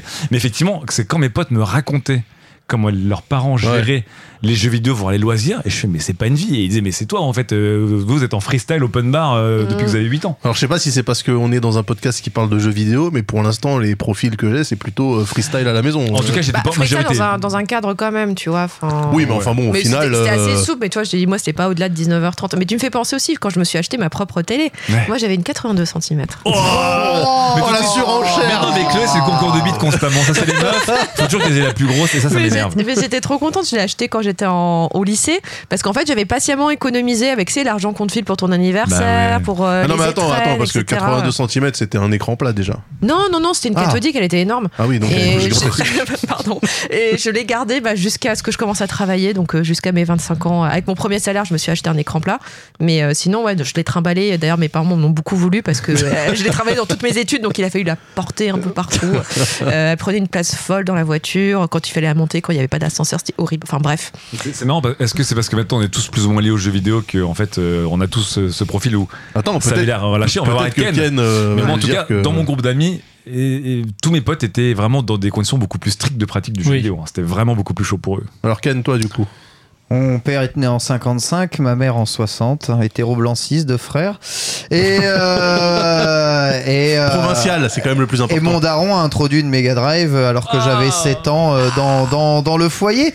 La première condition était de pas jouer à son jeu vidéo. Euh, C'est quoi son jeu son jeu vidéo Lotus F1 Circuit sur Mega Drive, un jeu japonais, en plus la Mega Drive Lotus F1 japonaise était là. Nous on avait le droit de jouer à Sonic 1 et à partir de là, eh bien, il n'y avait plus aucune restriction ni rien du tout. Sonic 1 est arrivé sans se presser et tant que je ramenais des bonnes notes, c'était la carotte. Mais elle a- incroyable cette origin story. Tu es devenu un Mario Guy alors que tu es, tu es né Sonic. Ah moi je suis né Sonic, moi je suis né, je n'y Il suis était full Sega, putain. je suis né incroyable. 100% Sonic et ce qui est vraiment assez incroyable c'est que comme l'âme j'avais le droit de sortir de faire les trucs de, de faire tout ce que je veux j'en ai rien à foutre je jouais Rester qu'aux à la jeux, maison. vi- je jouais qu'aux jeux vidéo à 10 ans j'ai eu une Neo Geo Donc, euh,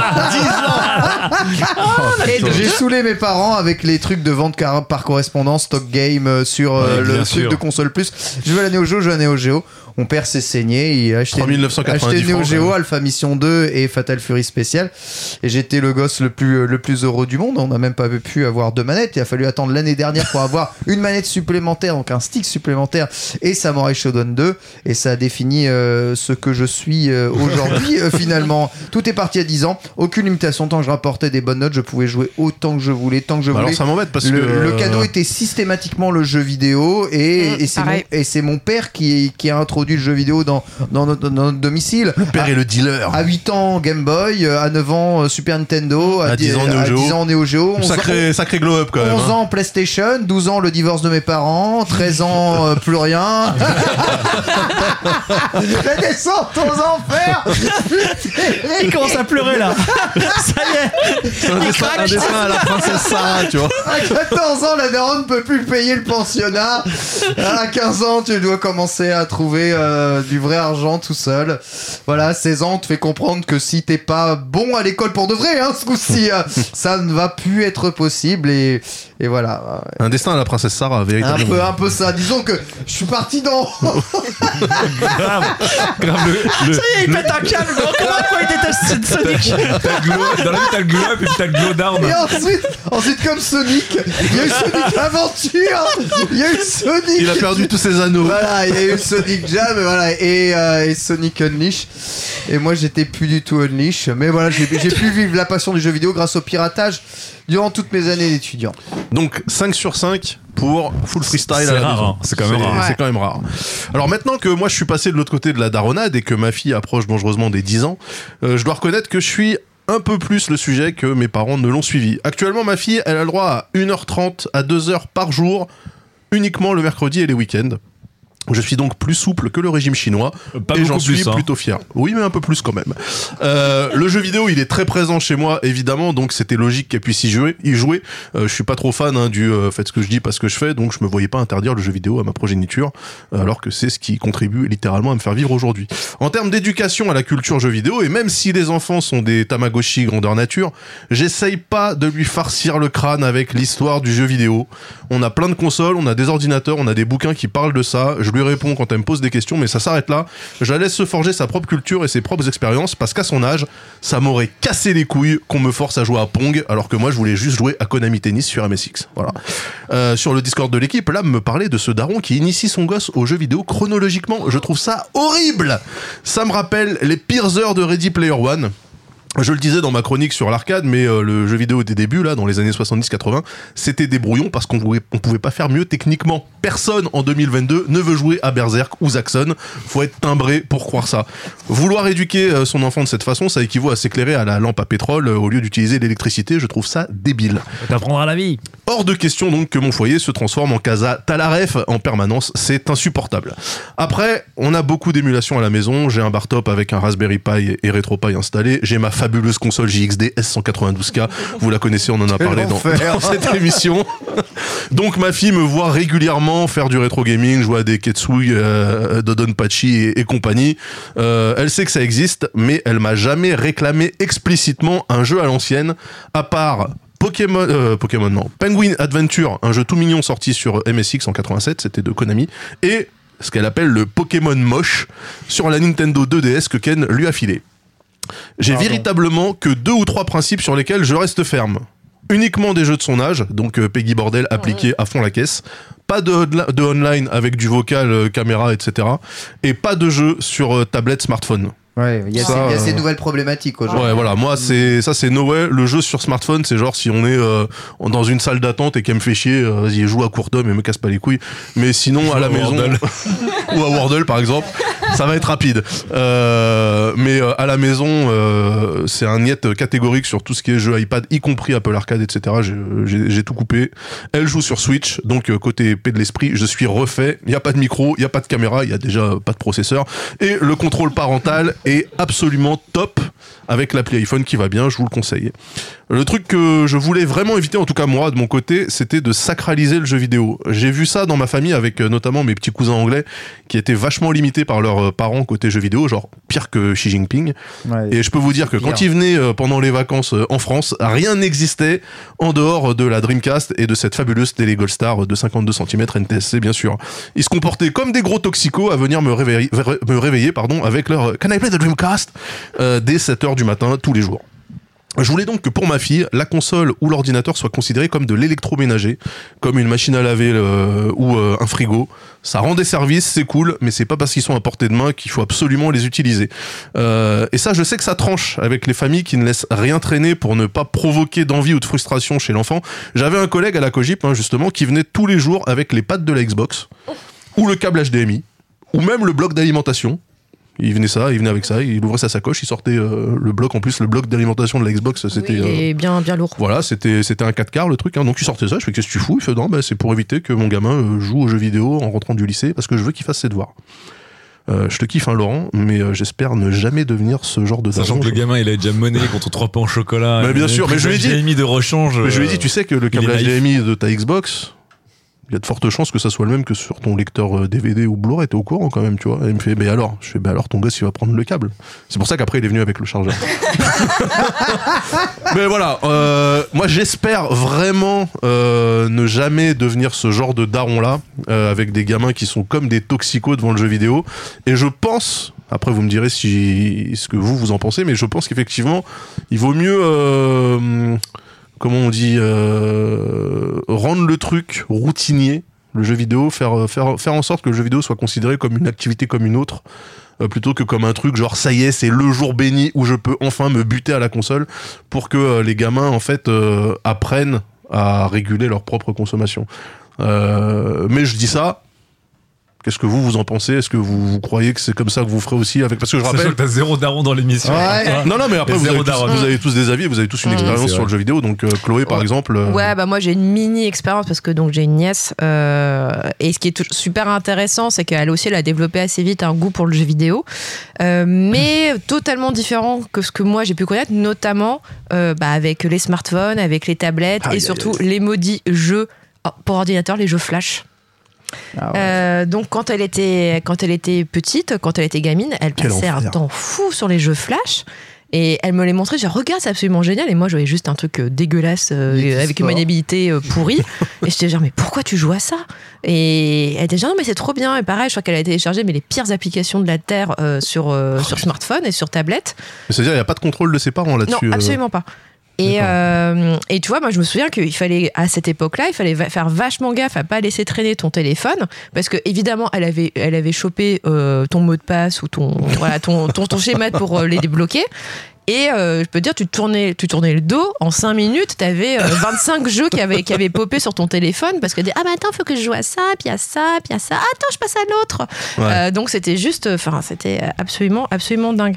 Donc euh, ça, ça c'est le premier, premier truc donc, que nous, on n'a pas connu. Et c'est vrai que comme tu disais, il y a un côté aussi un peu euh, nounou virtuel euh, du bon bah voilà, vas-y, euh, Ouais, joue, euh, euh, joue, euh, joue à l'iPad et euh, Me fais pas chier. Et me fais pas chier quoi. Ouais. Pendant, euh, enfin, tu sens que ce côté-là un peu un peu facile, mais par contre voilà derrière un contenu pas forcément de très bonne qualité. Euh, et aussi bah, comme toi en fait sur le Peggy, euh, c'est vrai que j'étais assez intraitable parce que quand elle venait à la maison, forcément elle arrive, elle arrive chez nous. Elle voit euh, les dernières consoles qui sont là. Euh, elle voit la pile de jeux, euh, parce qu'à l'époque, on les avait encore en, en physique. Elle voit la pile de jeux. Elle là genre, Oh, je veux jouer à tout.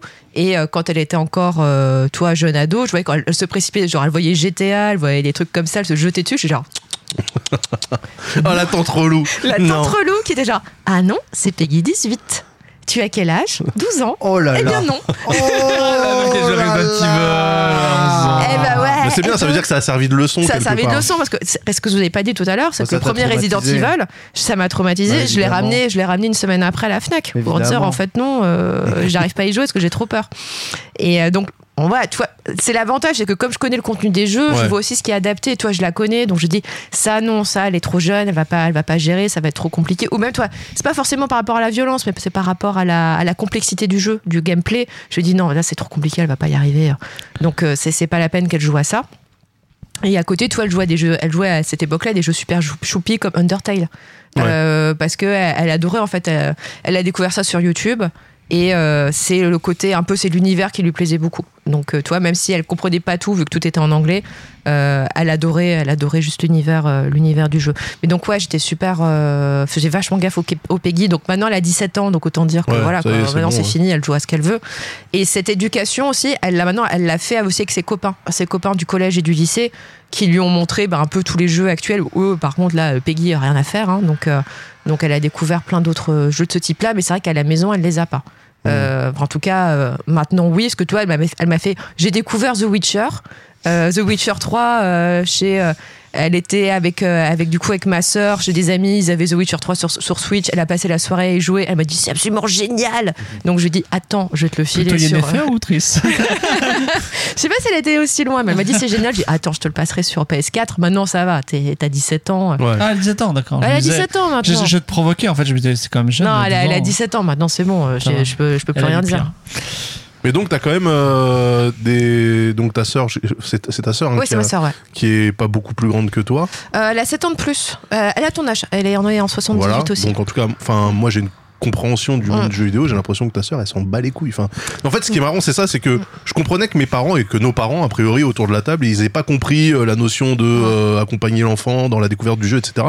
Mais je me rends compte que des gens de ma génération, en fait, ils sont aussi largués, Ah oui, complètement. alors qu'on a tous grandi avec des jeux, avec des machins et tout. Pas Et en tous, fait, euh, pas tous, pas. On tous. était, nous, on était les gamers de collège, les gamers de la classe d'école. On Claire. est clairement pas en majorité des gamers de notre Mm. génération. ah ouais, Parce que tu vois, pour le coup, moi, c'est c'est ma sœur qui a apporté le jeu vidéo dans la maison, parce que c'est elle qui avait réclamé, quand elle plus- avait 12 ans, à avoir une Master System. Ouais. Euh, mais en fait, elle a lâché assez vite. Elle a, elle a joué quelques années quand elle, était au collège, et après, elle a abandonné, et c'est moi qui ai repris derrière.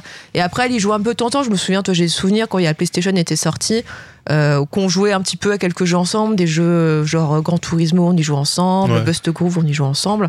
Et je lui Oh, euh, Bust Groove, putain. Et ouais. Et j'avais, j'avais filé, euh, quand elle était, elle était partie faire ses études, je lui avais filé euh, ma, ma vieille PlayStation 1, j'étais passée à la 2, je lui ai dit, bah tiens, prends-la si tu veux pour jouer à quelques jeux.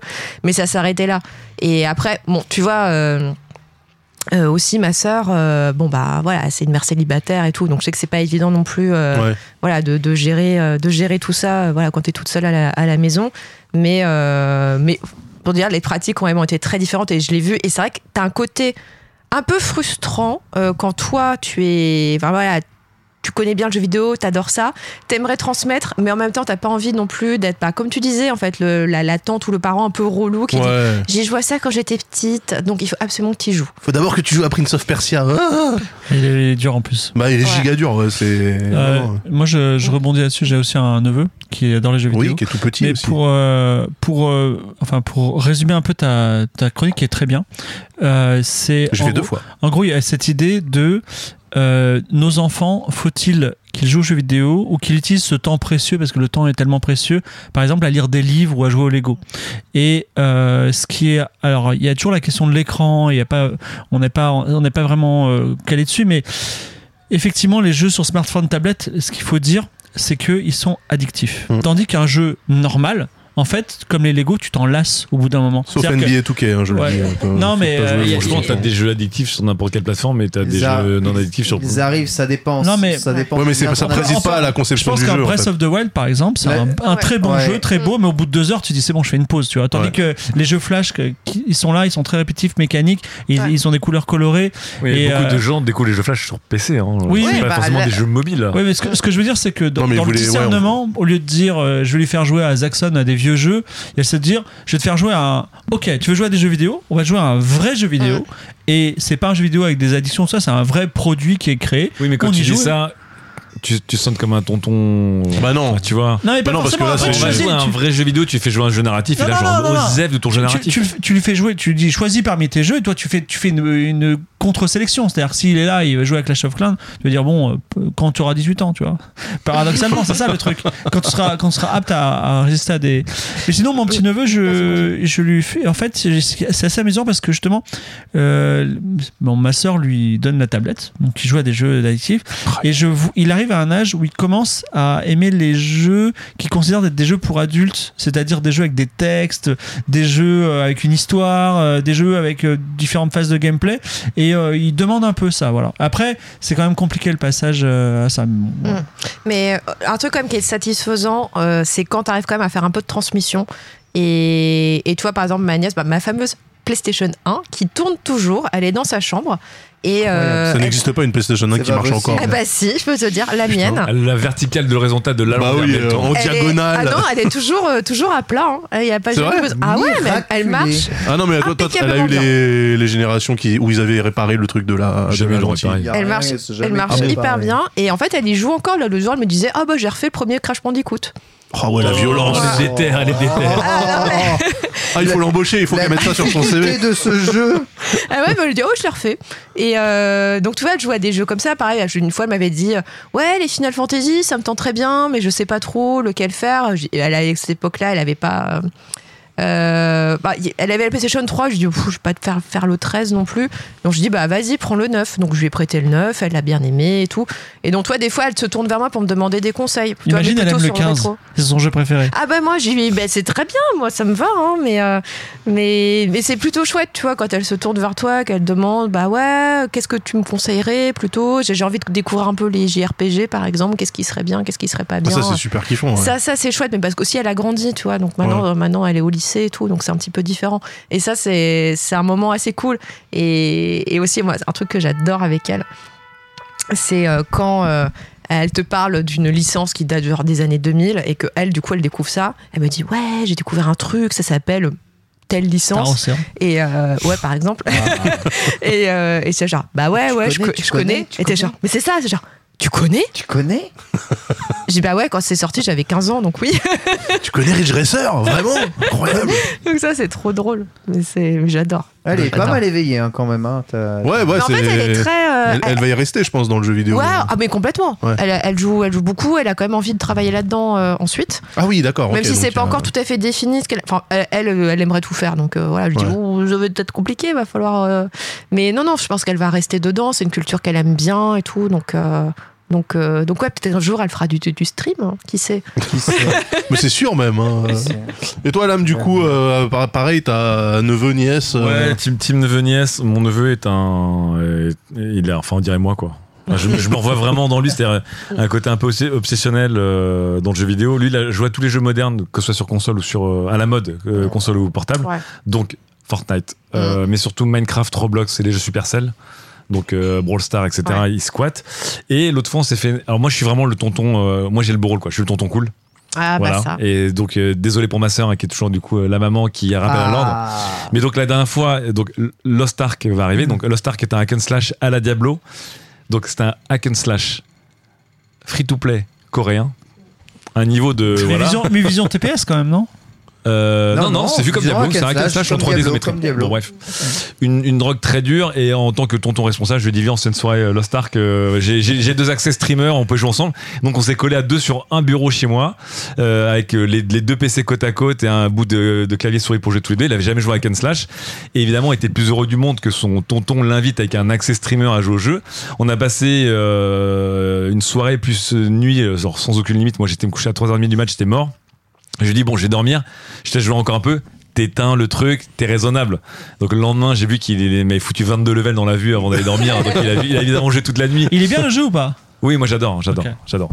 Euh, et, euh, et ça m'a beaucoup fait rigoler parce que euh, tu sentais qu'il il avait pas les limites qu'il a avec sa maman, mais ce qui est normal. Donc là, c'était le week-end chez son tonton, etc. Donc, euh, donc je, je dis pas que je ferai ça si un jour je suis daron euh, de mon enfant, mais moi c'est différent. Je suis pas dans la daronnade, justement, je suis dans la tontonnade. Et la tontonnade, C'est c'est très différent. c'est comme quand t'es les grands-parents, c'est le week-end, c'est les vacances, c'est le moment où tu peux dépasser les limites. Et donc moi, ça va très bien. Et donc là, pour Noël, on va, je vais lui offrir ma PlayStation 4 et il est hystérique parce qu'il va pouvoir jouer aux jeux vidéo tiré de euh, comment s'appelle le manga numéro 1 dans, en ce moment?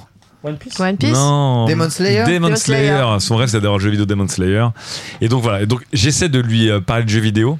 Mais lui, il est très têtu, quoi. Il a ses jeux à lui. Et effectivement, quand je lui dis non, mais tu devrais essayer ce truc-là, il fait ah, t'es en mode vraiment, vas-y, Ouais. tonton, tes trucs Tu me là. fais chier, bah oui. Tes jeux solo, tes machins viteuf, moi je m'en. Ouais. Tu vois, c'est c'est des trucs de. Donc il est, il est très têtu, mais euh, du coup, c'est cool. On peut, on peut vachement discuter de jeux vidéo. Et, euh, et je le vois avec lui, mais je l'ai vu avec d'autres enfants. Et puis je le vois avec des gens surtout qui jouent pas aux jeux vidéo. Le jeu vidéo, pour moi, ça, enfin, j'ai grandi avec ça comme un lien social. C'est pas comme un truc qui m'a Ouais. rendu. euh, Complètement. euh, voilà, c'est pas un truc qui m'a rendu céliba- euh, célibataire ou solitaire. C'est un truc qui m'a fait rencontrer des gens.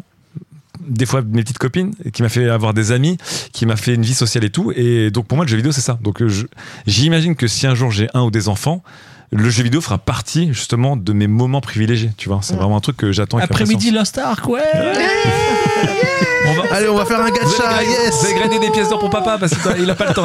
Allez, là, il y a les Daily qui sont écrites là, il y a le Battle Pass. Non, non, mais moi, tous les jeux multi, euh, les, les, les couch gaming, les coop gaming, et surtout, donc, on en parlait tout à l'heure, euh, des jeux comme It Takes Two, donc, qui sont des jeux assez simples, mais qui sont surtout dans la coopération pour faire face à des énigmes un peu rigolotes. J'attends impatiemment, je vais te faire découvrir ça. Tu vois, ça, ça va être cool. Ouais, bah après, euh, tu me rappelles une partie de Overcooked, euh, pareil. Avec, euh, Overcooked, euh, ah, mais avec, avec ma nièce qui n'en faisait qu'à sa tête et tout, euh, c'était juste euh, infernal. Overcooked, c'est fait pour détruire des gens. ça. Tu vois, dans le rétro gaming, je jouais à Bomberman avec mon neveu. Et c'est c'est ouf. Ah, Bomberman, c'est c'est incroyable. ouais. Ouais. Oui, mais après, enfin, moi, je suis- je suis pas évident, évidemment pas opposé au rétro gaming. hein. C'est juste vraiment, euh, tu sais, jalonner le parcours de découverte du jeu vidéo avec euh, les trucs qui ont fait l'histoire du jeu vidéo en tant que loisir. Mm. Moi, ça me fait chier, quoi. Vraiment, enfin. Mon, mon ami d'enfance a mis dans la chambre de sa fille, Maëlys, euh, une, Une borne SNES Astro City. SNES Mini. Ah ouais. Ah ouais. Et elle kiffe. Ouais. Mais d'une force incroyable. Je, je trouve que les jeux de l'ère 16 bits ont ce pouvoir d'être. Bon, oui, c'est rétro, je suis d'accord, mais. Non, non, mais ça passe encore. ils sont- C'est moins des- aride, c'est moins Ouais, aride. c'est des produits finis. En plus, il n'y a pas trop de texte souvent. Parce que souvent, tu joues assez vite, c'est assez direct dans le jeu, tu vois.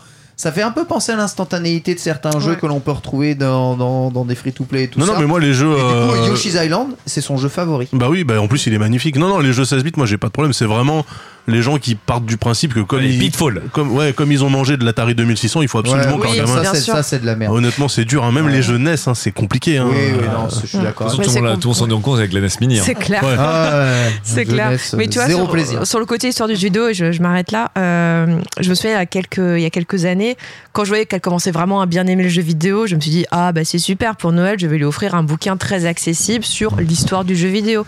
Comme ça, voilà, elle va pouvoir un peu picorer. Évidemment, elle l'a jamais lu. Et donc sur le, sur le coup, j'étais très vexée, parce que je dis, attends, je trouve quand même le meilleur cadeau de Noël du monde. Et euh, mais après, toi, je me suis fait une raison. Je me dis, non, mais le livre, il est toujours là, elle picorera dedans plus tard. En quoi. fait, c'est ça. Ouais, ouais. Ouais. C'est pas. C'est quelque chose qui se perdra pas. Donc. Oui, euh, voilà, puis elle y viendra après, toi. Quand, si elle veut vraiment se lancer sérieux- sérieusement dans le jeu vidéo, se dire, allez, je vais peut-être faire une école ou tenter quelque chose, bon, bah, le, le bouquin, il est là, il est toujours dans sa bibliothèque et elle pourra euh, plonger Un peu dedans. trop un cadeau d'adulte à ce moment-là. Exactement, n'hésitez pas à partager évidemment sur notre Discord vos expériences Mais de oui. papa gamer. Êtes-vous euh, proche de tous ces sujets? C'est important, j'aime bien le comparatif euh, jeu vidéo, c'est comme une machine à laver, voilà. Il oui, c'est de l'électroménager. Il faut comme surtout pas. autour. Surtout pas le sacraliser, c'est très important. Ah, bah ça, t'inquiète qu'on sacralise pas les machines à très, laver. très- On va marquer, c'est vrai. T'as sacralisé ton frigo, toi, La- taille, euh, La taille mienne, adulte. la mienne est une Samsung connectée, euh, ça sacralise aussi. Petite pause. Et on va penser une dernière question imposée par JL sur Twitter. Et vous regardez la GDQ 3,7 millions récoltés pour la 3,4 millions. 3,4, 3,7. Il n'y a pas eu euh, un, 3, plus- quelque un plus chose. 300 000 t-shirts derrière. euh, Ah, peut-être. Bonus XP euh, de dernière minute.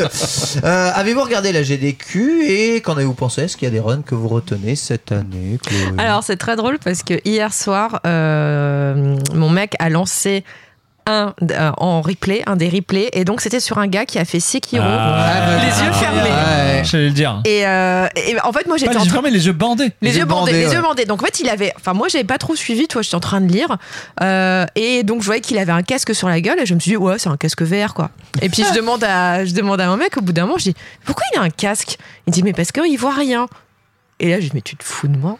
Mais tu te fous de moi Mais quel Il est l'intérêt, en fait il peut pas jouer. Et ben en fait, il arrive à faire Sekiro en deux heures Ouais. en ne Juste voyant pas son. l'écran, juste avec le son, parce qu'il a appris par cœur euh, déjà le- le- les patterns des niveaux, enfin comment se diriger, et ensuite, ensuite j'imagine à se repérer au son pour faire les combats. Ouais. Mais quand j'ai vu ça, je dis non mais moi je lui ai dit encore ce matin, je n'y crois pas. Dans son casque, il y avait les écrans, c'est pas possible, Ouais, ce ouais. n'est impossible. Ah, il y avait, non, avait une meuf qui avait, qui avait déjà battu, moi, battu- avant, qui avait donc, battu des euh, boss de Dark Souls euh, il y a 3 ans à, la, à la GDQ, les yeux bandés. Puis il y a un mec aussi euh, dont j'ai longuement parlé qui a fait, euh, qui a fait Mario 64, euh, 100% Mario 64, les yeux bandés, Ouais. les- toutes les étoiles. Non, mais ça, c'est incroyable. Euh, bah, c'est incroyable. Et comme tout le monde, c'est le. Moi, j'ai pas pu voir la GDQ cette année, et c'est le run où on m'a dit tu regardes que ce run. Si t'as pas le temps, tu regardes ce run et rien d'autre. Et c'est la hype maximum, c'est un truc de taré. Non mais c'est un truc de taré. Enfin, quand tu vois que les boss que tu galérais à battre, lui, il a les yeux fermés. Paf paf, c'est fini. T'as genre ok. Là Ouais. je dis c'est Ah, pas c'est- possible. Et c'est pas simplement je connais par cœur, c'est-à-dire qu'il s'autorise des marges d'erreur, mais simplement Oui. il tape sur les murs, il dit ok je suis contre un mur, ah là c'est un bruit de bois, je dois être contre la porte, tu vois. C'est vraiment Ouais. euh, un- c'est un aveugle dans Sekiro quoi. Ouais, complètement. C'est euh, et c'est bien, ça fait ça fait samouraï euh, aveugle, tu vois. Sachant que les boss dans Sekiro, c'est un rhythm game. hein. C'est un Ouais. vrai rhythm game dans Sekiro. C'est tu fais euh, pari, pari, frappe, slash, roulade. Tu peux le faire vraiment. Du coup, tu peux faire quasiment à l'aveugle. Ouais. C'est un truc de malade. Et, retenez euh, quoi À part Sekiro? Bah moi c'est en fait j'ai rien regardé. C'est l'année où j'ai le moins regardé Ouais, une ouais. GDQ. Donc euh, on m'a juste dit, euh, on m'a juste dit là euh, le truc qui ressort constamment en numéro 1 qui a fait tous les trucs c'est le truc de Sekiro. Donc j'ai même pas eu le temps de voir tous les runs qu'il y a eu et tout le reste. J'ai rien vu. Daz J'ai pas regardé. Par- Putain, moi j'ai pas regardé non plus, alors que j'adore et que je regarde tout le temps. J'ai regardé un tout petit peu. Je Il y a une run de Pokémon euh, Crystal, euh, une race à 3, ouais, où ils ont fait du randomizer Pokémon. Une des premières fois où tu avais donc ils avaient tous la même seed et en gros euh, dans le jeu tu rencontres des Pokémon totalement aléatoires. Tu peux retomber sur euh, Lugia euh, level 5 à la place d'un Ratata dans dans les hautes herbes au, tout début et ça donne on va dire ça donne lieu à quelques frayeurs assez incroyables et euh, et la, ouais et la race était était assez exceptionnelle fibre? Je suis blindé de travail, mais je me suis mis au chaud un petit replay d'une run Slay the Spire qui paraît-il pas piqué des verres, donc je l'attends. Voilà, vous avez notre euh, vision de la GDQ.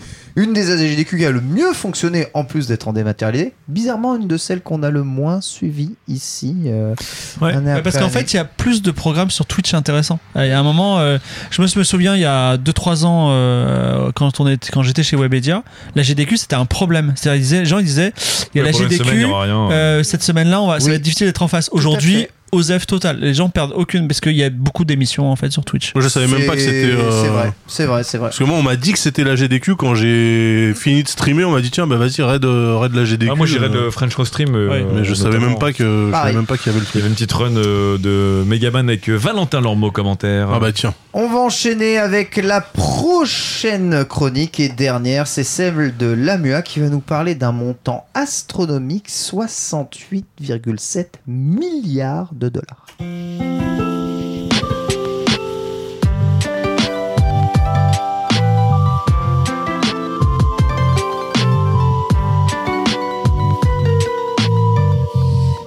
Ça y est, le compte en banque de Fibre Tigre a enfin servi à quelque chose. Ah oui, il servait à quoi À acheter. à acheter Activision, c'est ça? Enfin, euh, tout l'argent de qualité qu'on mettait de côté, on peut vous le dire. Et plus sérieusement, euh, c'est une chronique à la DAS que je vais streamer du coup, parce que euh, ma chronique à la base c'était Wordle, mais Chloé a dit je prends Wordle, j'ai dit bien sûr Chloé. Et donc après ma chronique c'était euh, du coup les Battle Pass et voilà. Et puis du coup Microsoft est arrivé. 14h40. 14h40 Microsoft est arrivé, après, j'étais en train de, de taffer. Chloé m'a dit je le fais aussi. Je fais tu peux pas tout faire Chloé. Laisse-moi des chroniques. Laisse-moi vivre un petit peu euh, pour ce rachat évidemment. Sorti d'une part, car je vous rappelle, au mois de décembre, Phil Spencer disait qu'il était extrêmement troublé par ce qui se passait chez Activision Blizzard et qu'il réévaluait sa relation avec Activision Blizzard. Comme dirait un certain Tweetos, quoi des réévaluation Puisque Voilà, ils ont bien réévalué. voilà. On a appris euh, d'un coup d'un seul, sans qu'il n'y ait même pas un bout de leak euh, la veille ou que sais-je, pour un truc aussi monstrueux. Et donc, euh, Microsoft acquiert Activision Blizzard King, c'est important euh, pour la suite, pour le montant de 60,7 milliards de dollars en cash. En cash. cash. Incroyable. Euh, En donc, cash, c'est-à-dire en cash. C'est-à-dire, c'est En pas des actions. c'est pas- Ah oui, des c'est euh, euh, donc, Parce que sinon, Ah, ça bon. fait beaucoup de balises. Le, le but, c'est que quête latérale, on, on est plutôt dans, dans les usages des gamers et de, de parler de nous. Donc, on va en parler. Je vous fais juste tous les points comme ça. Tous les points ont été posés. Ok? Euh, on est dans un contexte d'énormes rachats ces dernières années.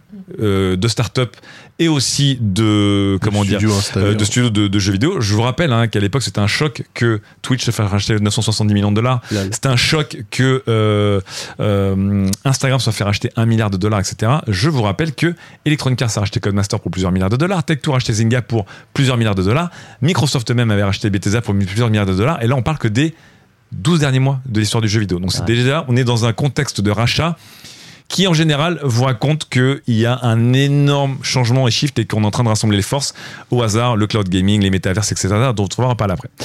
Quand, donc annoncé aujourd'hui, mais ça devrait se clôturer si c'est validé, parce que ce sera un autre point, d'ici la fin de l'année euh, fiscale de Microsoft. Attention, pour eux, c'est la fin juillet, la fin Juin. juin 2023. Ouais. Donc d'ici fin juin 2023, ça devrait être normalement euh, acté. Quel studio Donc Activision Blizzard King et tous les studios qu'il y a derrière. Donc page Wikipédia, parce qu'évidemment, je vous rappelle qu'un podcast, c'est des gens qui s'écoutent parler ou lire des fiches Wikipédia, mais là, j'étais pas prêt. Euh, donc une quinzaine de studios en fait, mine de rien, qui rejoignent les, les Xbox Game Studios. Donc chez Xbox Game Studios, il y a désormais 35 studios inclus, c'est complètement dingue. Donc vous connaissez les Xbox Game Studios qu'on connaissait déjà, Rare Coalition, etc. Ceux qui ont été acquis sous la bannière Bethesda, donc Hit Games, euh, Tango et compagnie, Zenimax, et puis Activision, c'est aussi d'autres studios. Donc c'est évidemment Activision eux-mêmes. Euh, il y a Treyarch, Bitchet Studio, euh, Ward. Blizzard, Binox, Demonware, Digital Legend, High Moon, Infinity Ward, King, Radical, Raven, Sledgehammer, Toy for Bob, Treyarch et Vicarious Vision. Donc voilà, on en est à 35 studios euh, chez Xbox. Et euh, On devrait réussir à sortir un truc du coup. Ouais.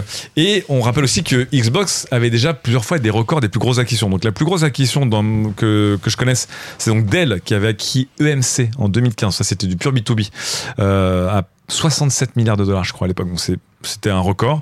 Personne ne se rappelle de ce que c'est que EMC. T'inquiète, ces ça- trucs, ça dit a pas souvent, marché. ça fait de l'argent, Ouais. tu vois. Ça le dit pas Ces souvent, trucs mais ça genre- fait du cash. C'est manutention de B2B, des, des infrastructures, du. Pff. Oui, c'est des trucs euh, en coulisses quoi. Exactement. Des trucs en coulisses. Mais ouais. quand on regarde ce que Microsoft a racheté ces dernières années, Ah, c'est abusé. Attention, Mojang, 2,5 milliards. Aquantive, 6,3 milliards.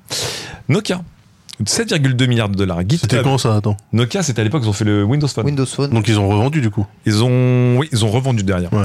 Euh, non, parce qu'en fait, c'était le Nokia Lumia. Bon, c'est compliqué. GitHub, 7,5 milliards de dollars. Zenimax, 7,5 milliards de dollars. Skype, 8,5 milliards de dollars. RIP.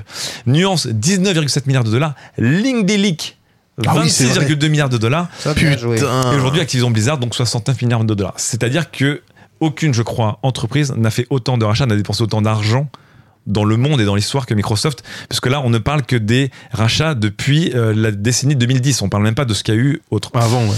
C'est évidemment complètement taré. Ça montre aussi la santé financière insolente de Microsoft.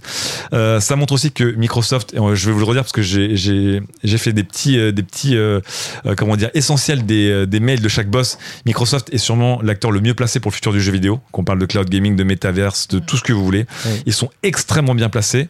Euh, et après, évidemment, on va parler de Bobby Kotick. On va parler des problèmes de monopole. Est-ce que Blizzard est sauvé? Est-ce que le Game Pass est la folie ou pas? D'abord, je vous fais le repoint sur les lettres. Et j'ai enlevé le bullshit talk corporato, euh, marketingo, euh, euh, milliardaire. Ok Donc il y a Bobby Kotick, il y a Phil Spencer, et puis il y a aussi Satya Nadella qui ont pris la parole. Euh, la lettre de Bobby Kotick, chère équipe, blablabla, c'est incroyable, etc. Euh, j'ai gardé que les points qui m'intéressaient. À un moment, il dit, juste vu que nous, connaissons, euh, nous continuons notre aventure pour connecter et engager le monde entier à travers euh, de l'entertainment épique, nous allons le faire de manière assez évidente à, euh, en tant que Microsoft. Donc là-dessus, c'est intéressant parce que la tournure de la phrase, elle est pas très sexy, quoi. C'est, euh, We will eventually do so as part of Microsoft. Donc là-dessus, petit, euh, petit recul. Il y a un eventually quand même. Voilà. hein. Et évidemment, après, il attaque sur euh, un des points sur lesquels tout le monde est revenu, puisqu'il dit Je suis sûr qu'avec notre talent incroyable, combiné avec notre engagement partagé pour faire de Activision Blizzard le meilleur endroit pour travailler, voilà, va surtout nous aider. Et là, c'est le point qui, va, qui a fait grincer des dents, parce qu'il a été repris dans l'aide de Satya Satya Nadella, va nous aider à devenir très compétitif dans la course pour le leadership au moment où le gaming est en train d'entrer dans l'âge du métaverse. Oh putain. Donc le point métaverse est déjà atteint au deuxième paragraphe de la lettre de Bobby Kotick et sera atteint encore plus vite dans la lettre Satya Nadella. Euh, donc évidemment, sous les, il, a, il arrête pas de dire joy, fun, entertainment, passion, donc tout ce que Bobby Kotick ne connaît Ouais. pas, mais il, il le met à toutes les sauces. gonfle, il gonfle son parachute Voilà. doré, quoi. Truc important, nous avons transformé nos jeux en expérience sociale. Nous avons créé et euh, amusé des centaines de communautés de plusieurs millions de joueurs, et on, on parlera de 400 millions de joueurs dans l'aide de Satya Nadella et qui sont connectés. Et ensuite, le but du jeu, c'est que tous ces connect- toutes ces communautés qu'on a créées ensemble, eh bien, il faut les connecter. Et ça, c'est la prochaine étape. Et effectivement, les communautés aujourd'hui d'Activision Blizzard sont des communautés un peu distantes. Et là, en fait, ce qu'il cite, jamais par le Sony. Jamais par le Nintendo. Et ça me fait très penser à ce que disait Phil Spencer et s'était fait euh, roster un peu là-dessus quand il disait nos concurrents de demain, c'est pas Nintendo Sony, nos concurrents de demain, c'est évidemment Tencent et compagnie. Donc là, Bobby Kotick, pour lui, les concurrents de demain, c'est Facebook, Google, Tencent, NetEase, Amazon, Apple, Bah ouais. Sony, merci que Sony soit un peu là, Disney et bien d'autres. Donc vraiment en acteur historique du jeu vidéo, il y a à peine Sony qui apparaît dedans et même pas le reste. Ils ont des ambitions pour leur propre euh, gaming et leurs initiatives autour du métaverse. Voilà. Euh, donc nos compétiteurs qui sont déjà établis, mais surtout nos compétiteurs qui sont en train d'arriver, eh bien, ils voient euh, les opportunités pour euh, des mondes virtuels remplis de contenu produit de manière professionnelle. Ça veut dire produit par des amateurs, en gros, donc du play to earn, hein, voilà, euh, du user generated, content, évidemment, des interactions sociales. Il a parlé des NFT ou pas? Non, pas encore, mais Ah. euh, il en a pas parlé. Euh, et donc là, il revient sur effectivement la raison, je pense, pour laquelle euh, euh, Activision Blizzard a accepté vraiment à contre-cœur de, de prendre 68,7 milliards de dollars. c'est que c'est un peu comme Sony. Il dit comme les investissements dans le cloud gaming, l'intelligence artificielle, le machine learning, les, le data analytics, euh, l'user interface et euh, les capacités autour de tout ce qui est expérience deviennent très compétitives. En gros, on est largué sur le domaine. Effectivement, Activision Blizzard est un acteur qui globalement est resté bloqué dans les années 2000 Ouais. et qui n'a pas vu le virage des années 2010 et encore moins de 2020. Eh bien, nous pensons que ce partenariat va évidemment aider nos ambitions. Donc en gros, c'est aussi, je pense, une manière de dire, ben, nous, on est toujours dans des jeux triple A annualisés, on s'attaque maladroitement au free-to-play, et voilà, et, euh, et c'est pas top. Autre point intéressant, il cite Satya Nadella, mais il ne parle même pas de Phil Spencer. C'est-à-dire que vraiment, là, Bobby Kotick, qui se place au niveau du boss de Microsoft, et pas de Microsoft n'est jamais cité dans son mail. Alors que ça doit être son boss, Ah ouais. normalement. Il va redescendre très vite. Donc, oui, voilà. il parle de boss à boss. Bah non, justement, c'est pour ça que lui il se met. Alors que vous allez voir qu'après, dans le game, Phil Oui. Spencer, il dit Ok, ce gars-là, c'est moins de moins un maintenant. Mais bon, bref. Euh, donc là, il parle de Satya Nadella en disant c'est un super PDG. Il a été euh, passionné euh, dans la performance, mais aussi euh, dans le fait eh bien d'inspirer les gens et d'être empathique. Voilà, l'empathie, c'est un L'empathie. motivateur. Voilà. C'est important. Euh, L'empathie, et ouais. c'est l'empathie, c'est une valeur que nous euh, évidemment nous soutenons et nous euh, renouvelons un peu notre motivation à l'empathie. Vraiment, Ah, c'est- incroyable, il a pas froid aux yeux en et fait. nous voulons évidemment euh, C'est un américain. nous voulons devenir le standard, en tout cas, pour euh, la culture de travail et la culture inclusive euh, pour tous et pour Il a tous. peur de rien, c'est un américain. C'est un, c'est un- c'est- Bah, il veut, hein, il veut. Alors, autre point c'est un- important. c'est un rachat, une lettre de communication là, bien en fait, sûr, bien qu'il sûr. fait. Autre point intéressant, euh, autre point intéressant, c'est que euh, à une période où il y a les premières grèves historiques de euh, Activision Blizzard, il y a eu des, euh, des, des licenciements sanglants dans les effectifs ces deux dernières années. Il explique qu'il y aura très peu de changements dans nos salariés euh, d'ici la fin de la transaction. Donc ça, c'est le moment où, franchement, ça veut rien dire parce que euh, Donc 18 mois, ça veut dire quoi? Qu'il va pas embaucher ou qu'il va pas virer? Qui va pas virer. Ah, ça, t'es optimiste. Alors, c'était renouvelé par les gens de Microsoft. D'accord. Bref. Euh, donc, et il revient encore une fois sur le fait que euh, toute la culture d'Activision Blizzard, même la nôtre, doit s'améliorer, Bien sûr. grâce à vos retours passionnés. Évidemment. Nous faisons euh, évidemment de grands progrès et évidemment mon engagement est de continuer à faire évoluer notre culture pour que euh, au moment de la fin du rachat, du closing, eh bien Microsoft acquiert en tout cas une entreprise exemplaire. 18 mois pour redresser la barre. donc, Je, hein. je vous rappelle qu'il y a encore quelques jours, le Wall Street Journal a sorti une nouvelle enquête sur le fait que Bobby Kotick a encore une fois caché des choses et notamment des licenciements et des mises à l'écart de salariés euh, problématiques pour ne pas, je pense, faire baisser la valeur de euh, d'Activision euh, Bien Blizzard sûr. King. En- pour terminer sur le chiffre, parce que j'ai oublié d'en parler, euh, la valeur d'acquisition de Activision Blizzard King, c'est un peu celle de janvier 2021 avant les scandales. Donc en gros, Microsoft paye un premium. S'ils avaient fait ça en janvier 2021, ça aurait été une bonne affaire. Aujourd'hui, ils paient un premium sur le fait que l'entreprise reviendra à son niveau de janvier 2021. Voilà. Euh, Mais n'empêche que ça a quand même permis de baisser le prix total, euh, le fait que la, la boîte ait été dans. Oui, mais disons qu'en tout cas aujourd'hui ils sont Mm. en dessous, enfin malgré le sursaut. Parce qu'il y a des gens qui se disaient en ça, ça profite quelque part à Microsoft. euh, Le Ah bah, fait c'est les seuls. que- ouais. Bah, Oui, c'est un, seuls peu- aujourd'hui. c'est un peu les seuls parce que là, euh, pardon, je te, je te coupe deux secondes. Oui. Euh, sur la avant vendredi dernier, Activision Blizzard valait 50 milliards de dollars en bourse. Oui. Et généralement, quand tu rachètes une, euh, une boîte en bourse, tu es obligé de t'apporter un premium. Parce Oui. que pour motiver Ouais. euh, les actionnaires et le conseil d'administration de dire OK. Donc, euh, généralement, tu mets euh, 20-30% en plus. Euh, bon, là, ils ont mis 50% en plus, mais ça remet du coup l'entreprise au niveau, comme tu disais, de début 2021. Mais s'ils avaient voulu racheter début 2021, ils auraient dû payer 100 Encore plus milliards. cher. encore Oui, plus ouais, cher. sûr, C'est pour ça que c'est les soldes. Mais ça valorise d'autant plus l'entreprise Microsoft ensuite. Voilà. Euh, donc C'est voilà. Et dernier rappel, évidemment, pour le petit côté, genre, je sais un peu la vis en interne, c'est que nous serons 100% autonomes euh, jusqu'à l'acquisition de euh, Microsoft. Vous allez voir que Phil Spencer dit pas exactement la même chose. Et je continuerai d'être votre PDG. Avec gratitude, Bobby. Je vous aime. Bisous. Ça, Ça, c'est la lettre de Bobby. ça ressemble à certaines lettres de patron de Webedia. hein. Ouais, je, c'est- je les ai déjà lues. Et pour parler, Spoiler alerte. pour parler de chiffres, pour parler de chiffres, Bobby Kotick, donc qui gagne entre 62 et euh, 1,4 millions de dollars de salaire, et aussi le deuxième PDG le plus payé au monde avec entre 146 et 160 millions de dollars en gros par an de bonus. Et là, s'il devait quitter la présidence d'Activision Blizzard, il prendrait 283, 293 millions. de dollars. 292.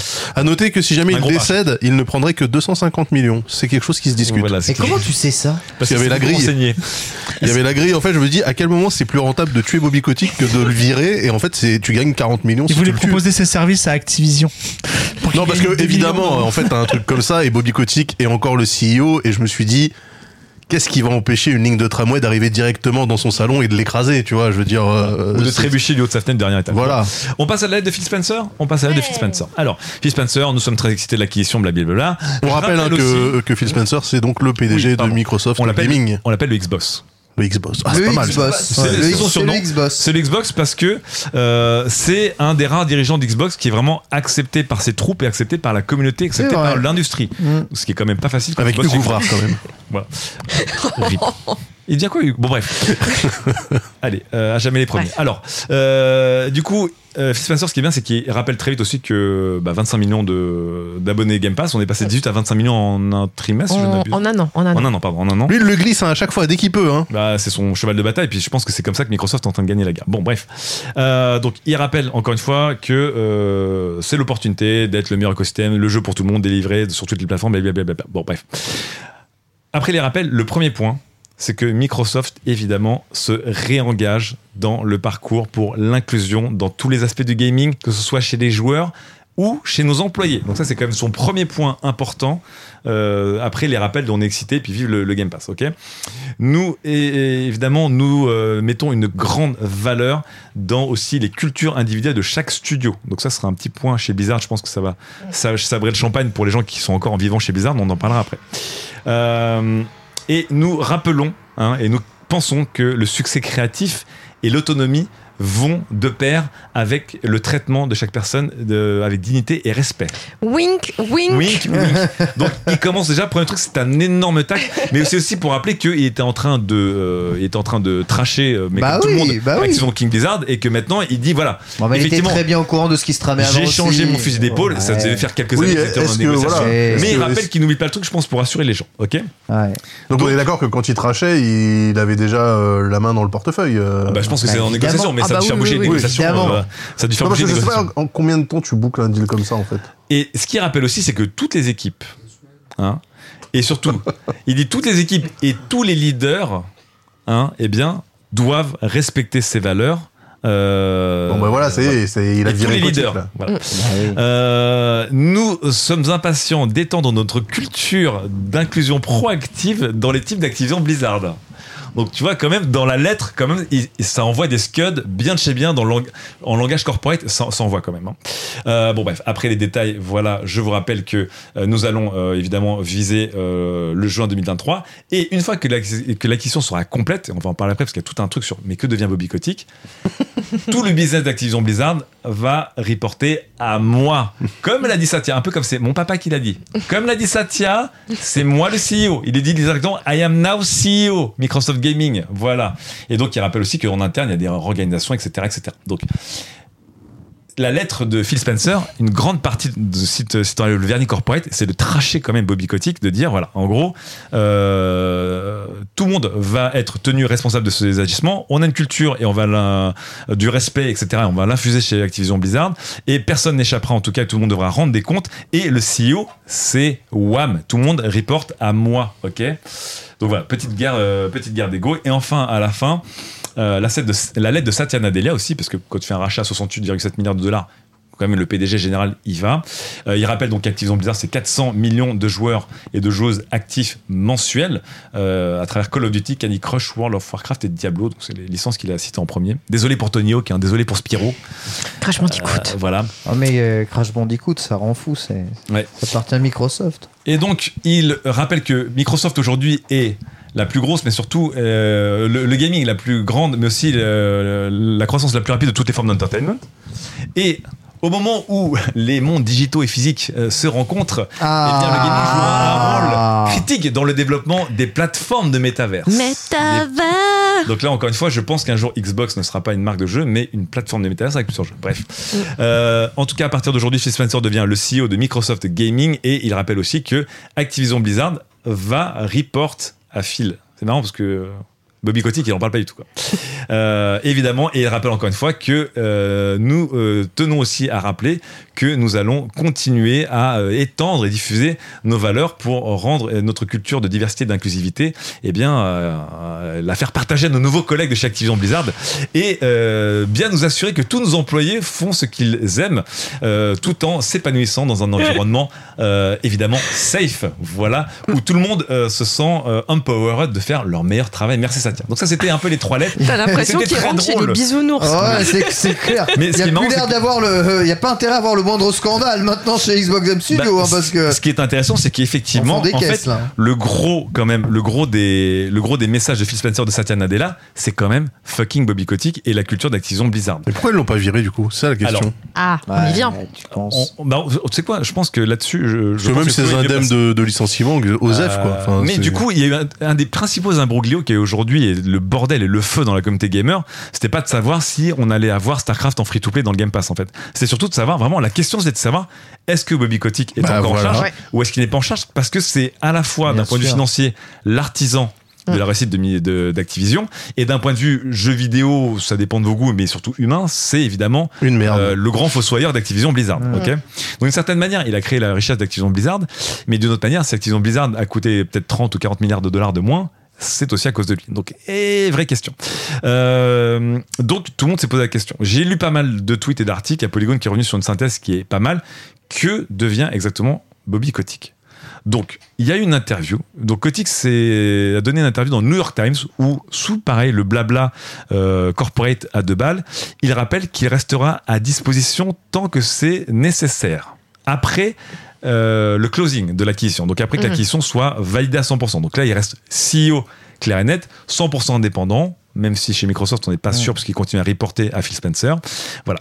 On Du rappelle, on rappelle l'acquisition, c'est cette année ou l'année prochaine? L'année prochaine. Jusqu'à, ju- ils ont jusqu'à juin 2023 pour euh, terminer l'acquisition. Donc l'année prochaine. Oui, Donc, Donc l'année c'est prochaine. 18 mois, c'est oui, super long. 18 mois. Ben non, mais c'est toutes les grosses acquisitions en fait, ça prend facilement ce temps-là. Là, en, en ce moment, le, C'est très très l'autre, long. voilà, l'autre grande saga, c'est Non, mais en fait, ce qui prend- qui par Nvidia et ça dépend Ce qui de prend- En tout non, cas, mais il, ce il est garanti de rester pendant 18 mois. Voilà. Parce que ce qui prend du temps, c'est justement jusqu'à. Enfin, c'est tout, tout la- le tricotage jusqu'à l'annonce, mais normalement, après, c'est pas encore. Non, non, euh, en fait, avant, il y a la due diligence et après, en fait, là, ils ont signé et maintenant, ils vont vérifier que l'entreprise continue à faire son taf. C'est-à-dire Voilà. que si demain, ils arrêtent tous de travailler Oui. et ils Ah font oui, rapportent plus d'accord. d'argent, bah, il c'est pas cool. Il va y avoir Mais- des histoires Ouais. de mono. De Mais à partir d'aujourd'hui, ça appartient à Microsoft quand Oui. même. Normalement, non. oui. Non. Enfin, non, c'est pas. En, en fait, j'ai trouvé une très bonne comparaison sur Twitter. Un mec qui disait le, tr- la- c'est le meilleur comparatif, euh, c'est comme quand tu signes un compromis de vente quand tu vas acheter Oui. un appart. Ah oui, C'est-à-dire que les deux parties sont d'accord pour dire ok, Mais on va faire la vente, euh, mais la vente peut encore être annulée si par exemple tu le trouves cas- des vices de forme ou quelque chose qui va pas dans le- la manière dont les contrats ont été faits. Ça peut techniquement encore sauter, mais en vrai ça va le faire. Mais l'appartement t'appartient pas encore. Sachant que, sachant que les ton régulateurs sont de plus, de plus en plus durs là-dessus, ils sont de plus en plus fermes là-dessus. Et je vous rappelle que euh, Meta, enfin Facebook, a dû annuler son rachat de Giphy et que en ce moment les régulateurs sont en train d'empêcher euh, Nvidia Alors. de racheter ARM. Sur Jiffy, Oui. C'est un peu plus compliqué Oui, que ça. Jiffy, euh, le site, hein. Euh, oui, Oui, pas les, pas les idées pas de génie. pas les idées de. Euh, en gros, c'est l'autorité de la concurrence britannique qui a dit euh, franchement, suis non. Oui. Et Facebook a dit bah. Franchement, euh, d'où vous venez de vous intervenir Nous, on est américains, c'est une boîte américaine, donc juste euh, pff, non. Oui. Voilà. On va voir, non, avec, non, on ça- va voir notamment avec oui. Nvidia et ARM où justement les autorités anticoncurrentielles américaines et anglaises sont contre. Ouais. Bref. Mais c'est différent en fait. Parce que euh, Nvidia et ARM, c'est euh, c'est c'est du semi-conducteur, donc euh, oui, mais là on, il y a, on pourrait arriver il aussi y a un à- impact beaucoup Non, plus mais- puissant que World of Warcraft ou euh, Puis Call of Duty. là, je, vois pas, je vois pas comment ça pourrait être annulé euh, par Oui, En fait, euh, concurrence. aux F du monopole euh, dans le jeu vidéo, on s'en bat les Tu peux avoir des systèmes de monopole dans le jeu vidéo qui font que si à un moment. quand Il y a une ent- En fait, il faut pas qu'il y ait d'entente. Ah bah oui, non, faut non, pas non, qu'il y ait non. d'entente Si, entre si, si t'as une trop grosse entente et qu'un jour ils rachètent Electronic Arts et qu'ils détiennent Oui, les trois plus gros trop. éditeurs, Là, ça c'est- serait trop. ils pourraient être stoppés. Mais Bon, pour le moment, non. Je- donc aujourd'hui, en termes de revenus, euh, Microsoft, enfin Xbox, est la troisième plus grande entreprise du monde derrière Tencent et donc Sony, avec euh, grâce notamment à la, la- la PlayStation, mais pas en tant qu'éditeur. Bref, pour en revenir euh, à cette histoire de Bobby Kotick. Il y a tant de choses à dire. Donc Bobby Kotick a dit au New York Times que lui, il pouvait rester bien après juin 2023, ça dépendra. Et Si on par veut de contre, euh, des sources, des sources familières avec Ah. l'affaire Sources proches. euh, expliquent euh, de leur côté au Wall Street Journal eh bien que pour les deux compagnies déjà le truc c'est que Bobby Kotick dégage au moment Mm. où Activision rejoint euh, Microsoft il dégage genre jour 1 Mm. parachute doré machin et je bon je, je sais pas s'il va revenir mais bon bref dans une entreprise Ça ou s'il se fait écraser par un et bus s'il avant. part euh, s'il part il prendrait 18 mois. 293 millions de dollars s'il quitte son job de Ouais, PDG d'Activision. Blizzard euh, donc voilà. Euh, Microsoft, pour l'instant, refuse de commenter. Hein, voilà. Et on rappelle que même si euh, c'est pas forcément les des, des, des antitrust qui pourraient stopper le lien, le deal, pardon, le deal pourrait quand même être vraiment, c'est, il va être complexe. Il va être très très très très long et beaucoup de sources disent qu'il va y avoir énormément de euh, comment D'appel dire, contre appel. euh, et surtout que les régulateurs vont regarder ça de très très très très très très près. Surtout qu'il y a plein d'affaires en cours chez Activision Blizzard King notamment, euh, et qu'il ne faut pas que ces affaires disparaissent aussi euh, là-dedans.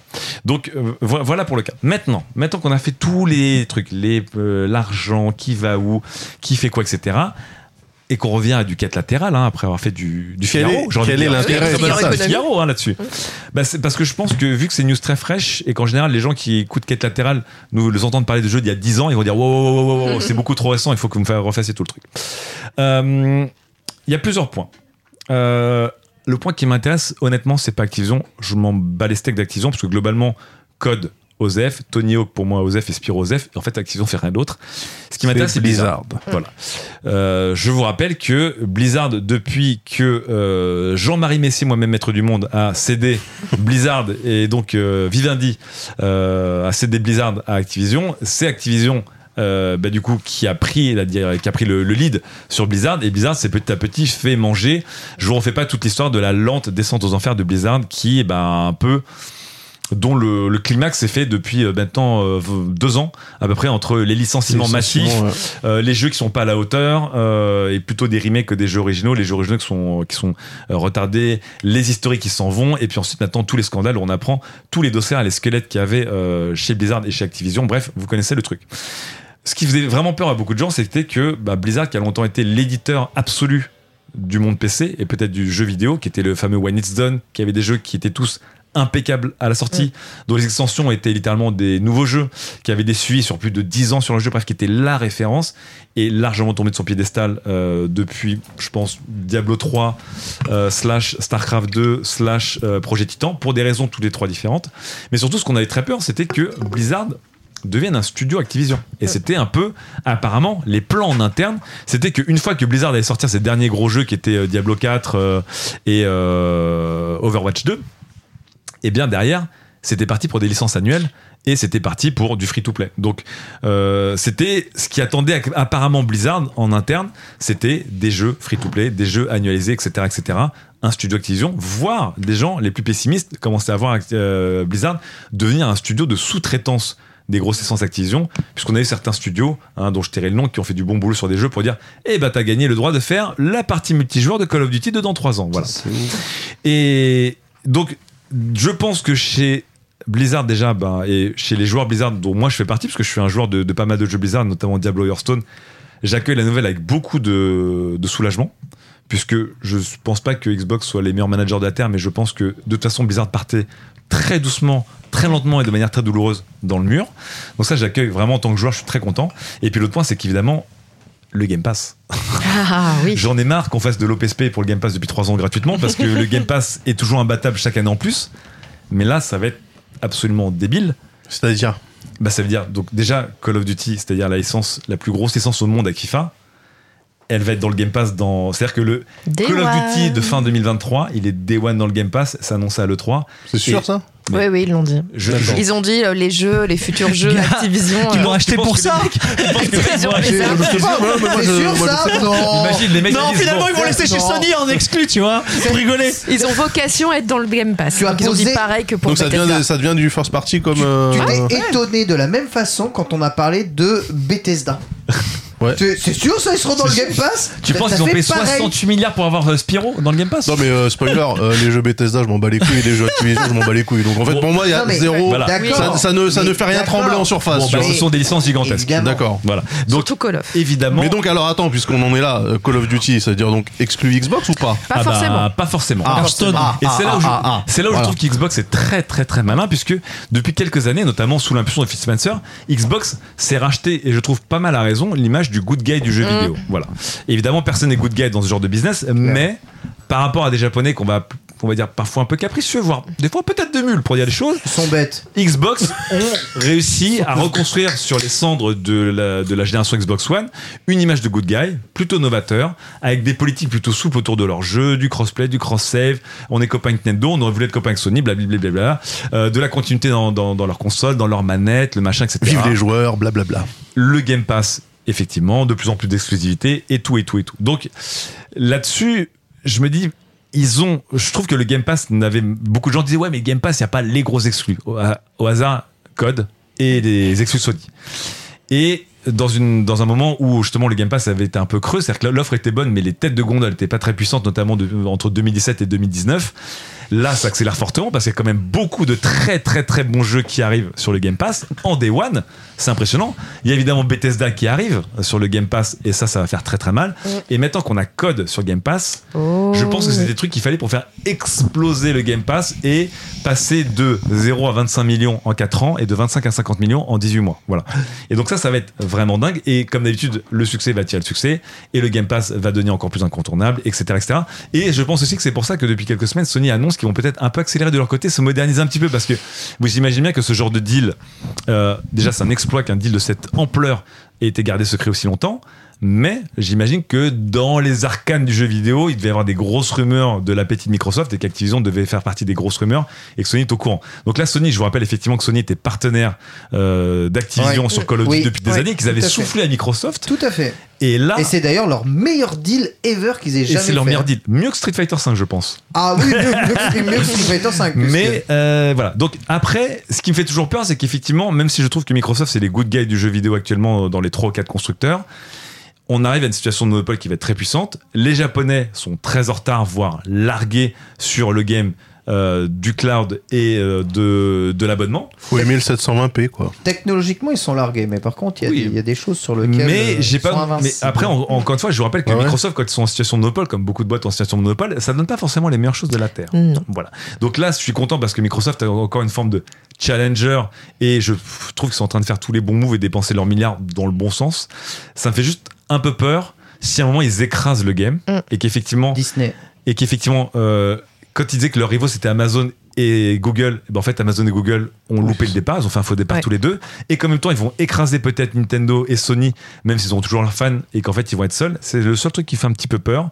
Donc félicitations Microsoft, et puis en même temps, j'espère que il va y avoir d'autres acquisitions, et du coup évidemment on, a- on attend impatiemment que Sega se, se fasse racheter.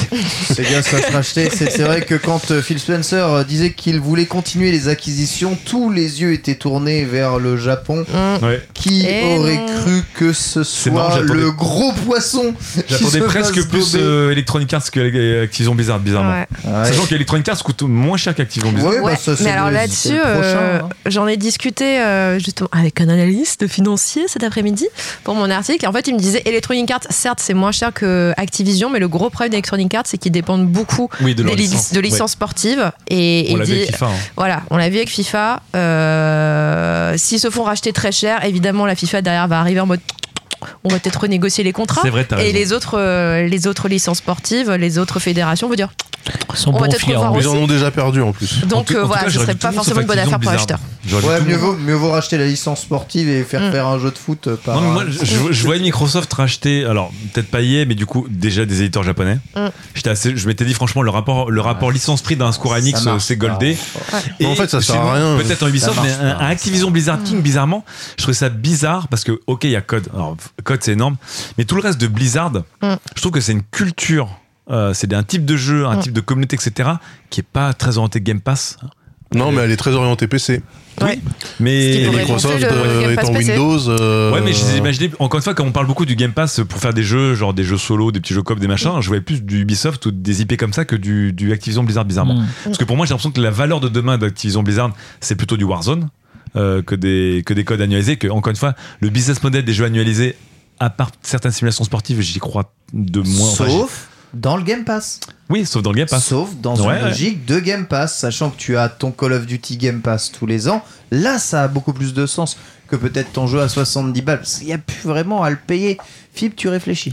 Euh, J'ai euh, une réponse sur la- ta conclusion et deux remarques conspirationnistes. Ah, enfin. Voilà, donc la réponse à ta question, c'est que certes, il y a des, des grands colosses qui sont en train de se mettre en place, of mais, Duty. mais il faut voir quelque chose, c'est qu'il y a des énormes boîtes. Aujourd'hui, elles sont énormes, et je pense à Epic, Epic Game Store, Fortnite, qui, qui sont arrivées du jour au lendemain. Donc c'est-à-dire que peut-être... Le jour, euh, le jour était un peu plus long que ça quand même. ont- hein. oui, ils ont Epic, explosé euh, récemment. Ils ont fait 2-3 trucs avant Fortnite. Oui, mais bon, euh, c'est- ils ont explosé récemment, Voilà, c'est quand même une des explosions qu'on voit Ils ont fait l'Unreal Engine légèrement. Rarement. quand même. Euh, bon voilà, c'est-à-dire que je, je crois quand même à la diversité. Et aussi, il y a un truc, c'est que bon, ça, ça déborderait. Puis Sinon, mes deux petites théories marrantes de la conspiration, c'est que je pense que aucune boîte ne veut vendre. En fait, Ubisoft ne veut pas vendre, euh, Activision ne veut pas vendre. Tout n'est que- question d'argent, je non, pense. hein. et non, mais je pense pas qu'ils veulent vendre parce que justement, ils, ils rêvent même.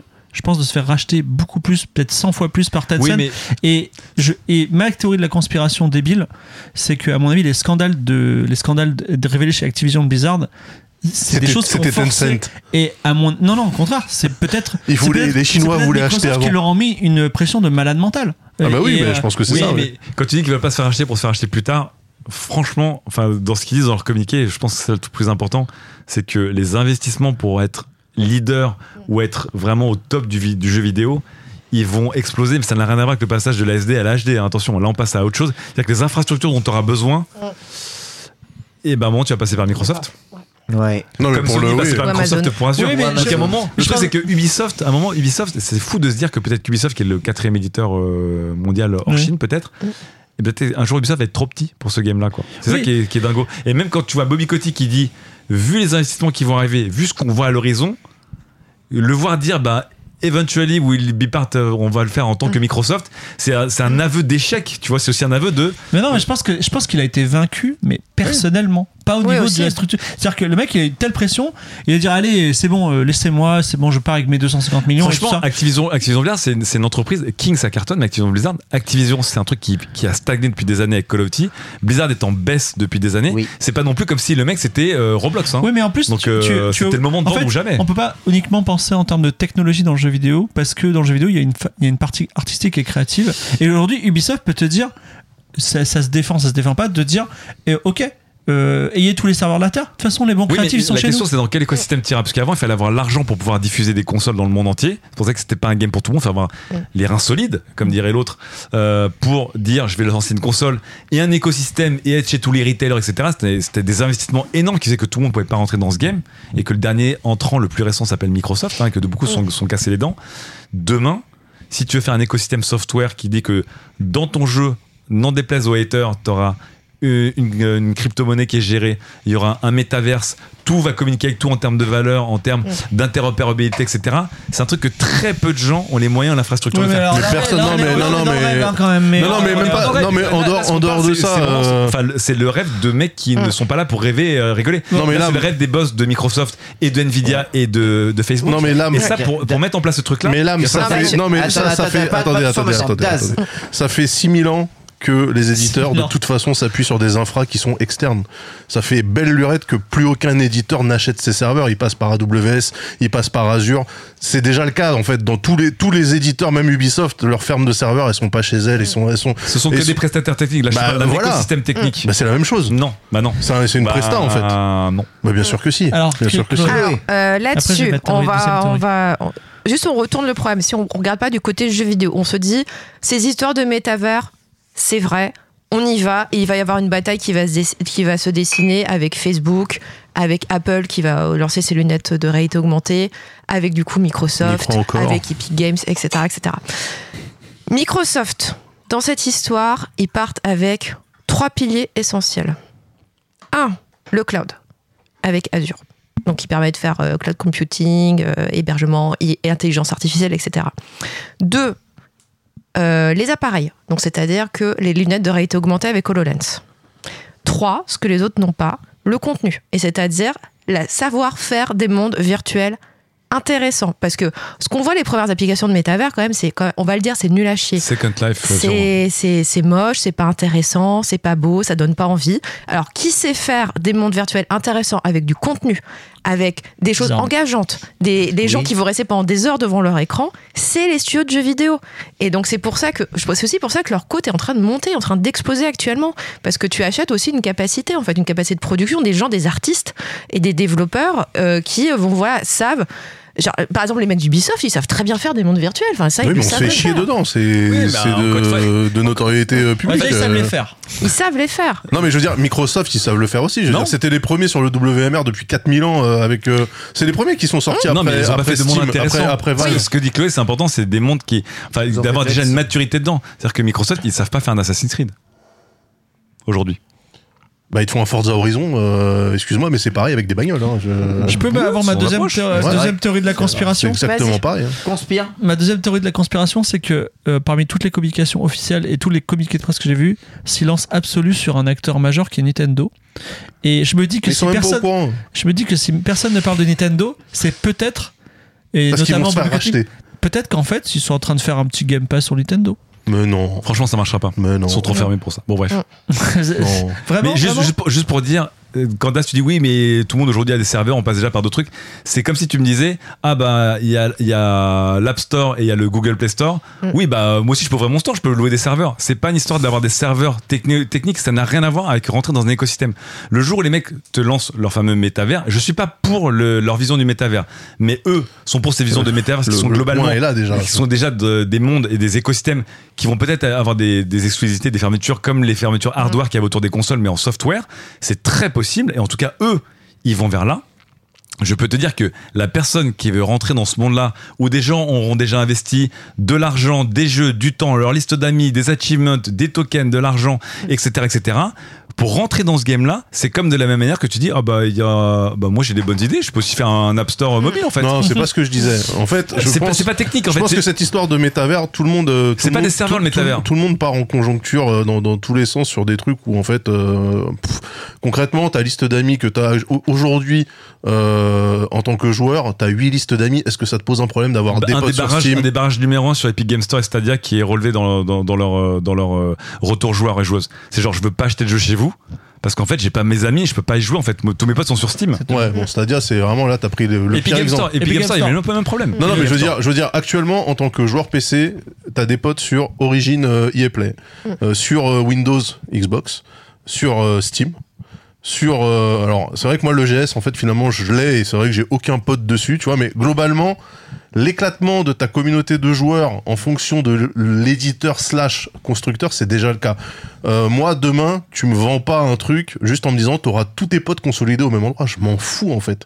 Moi, ce que je veux, c'est des jeux qui sont intéressants Tu vas, Ouais, tu vas pas me faire franchir le pas simplement parce que tu vas me dire, Ah eh, tes potes origines, tes potes franchir le Steam, pas. ils seront. Mais regarde, aujourd'hui, aujourd'hui, de la même manière qu'on parlait de Star Citizen, il y a des gens qui ne quittent pas Steam parce qu'ils ont dépensé trop, ils ont investi trop Mm. de- d'argent, ils ont trop de leur bibliothèque de jeux, ils ont trop de leur liste d'amis, Ah etc. oui, mais demain, si on est dans le tout Game Pass, précisément, ça veut dire que d'un seul coup, ça sera ultra simple d'arrêter. Après, Alors est-ce que c'est pas Valve Mais non. qu'il faudrait aspirer alors Après, Bah, moi, ah, moi, mais je suis dans le Game si Pass. euh, Si t'investis trop dans le Game Pass, en fait. Mais t'investis rien, c'est gratuit. Tu payes 15 balles et t'as tous les jeux. Mais non, mais quand je dis, en fait, l'investissement, 12. ce n'est pas que de l'argent. L'investissement, 12. c'est, l'investissement, c'est du temps, c'est des achievements, c'est des résultats. C'est-à-dire qu'en fait, si ton jeu, il est, ton Call of Duty est dans le Game Pass, t'es t'es pas dans le Game Pass, et qu'à un moment, t'as mis 200 heures pour grinder ton NBA 2K, ton truc dans le Game Pass, tu resteras dans le Game Pass. Et non, et tu sais pourquoi? Parce qu'en fait, tant que les jeux seront annualisés sans reprise de l'historique, on s'en battra les couilles. C'est-à-dire que là, je fais NBA 2023 sur Steam. Je pourrais faire NBA 2022 sur Steam, je pourrais faire NBA 2023 sur, euh, sur Epic Games Store, je m'en fous, puisque les jeux sont pas, se suivent pas chronologiquement. après, il faut, voir, il faut, il faut voir la, la course d'endurance que fait Microsoft sur chaque acquisition. Minecraft, ils l'ont acheté, Mm. ils ont rien fait pendant 5 ans. Et ils ont commencé, mais tout doucement à l'intégrer, à essayer d'autres produits, tout ça. Et là, Ah, c'est des acquisitions. terme, hein, ouais, c'est des, Ah oui. c'est- les mecs qui sont là dans 5 et c'est des prévisions sur Mais 50 de la même manière que le métavers, c'est pas un truc qui va arriver euh, Ah bah en non, juin c'est dans 2023. longtemps. hein. Ça va arriver plus Après, tard. un autre truc aussi, je me dis qu'il va faire beaucoup de bien, notamment pour Blizzard, c'est que là, le grand changement, c'est que Activision Blizzard va sortir de la bourse quand ce sera terminé. C'est vrai. Ça va être intégré dans les comptes de Microsoft, ça va être Ah, intégré dans les la comptes section magiques. Les, les comptes magiques de Microsoft qu'on adore, euh, ça va être intégré dans la section gaming.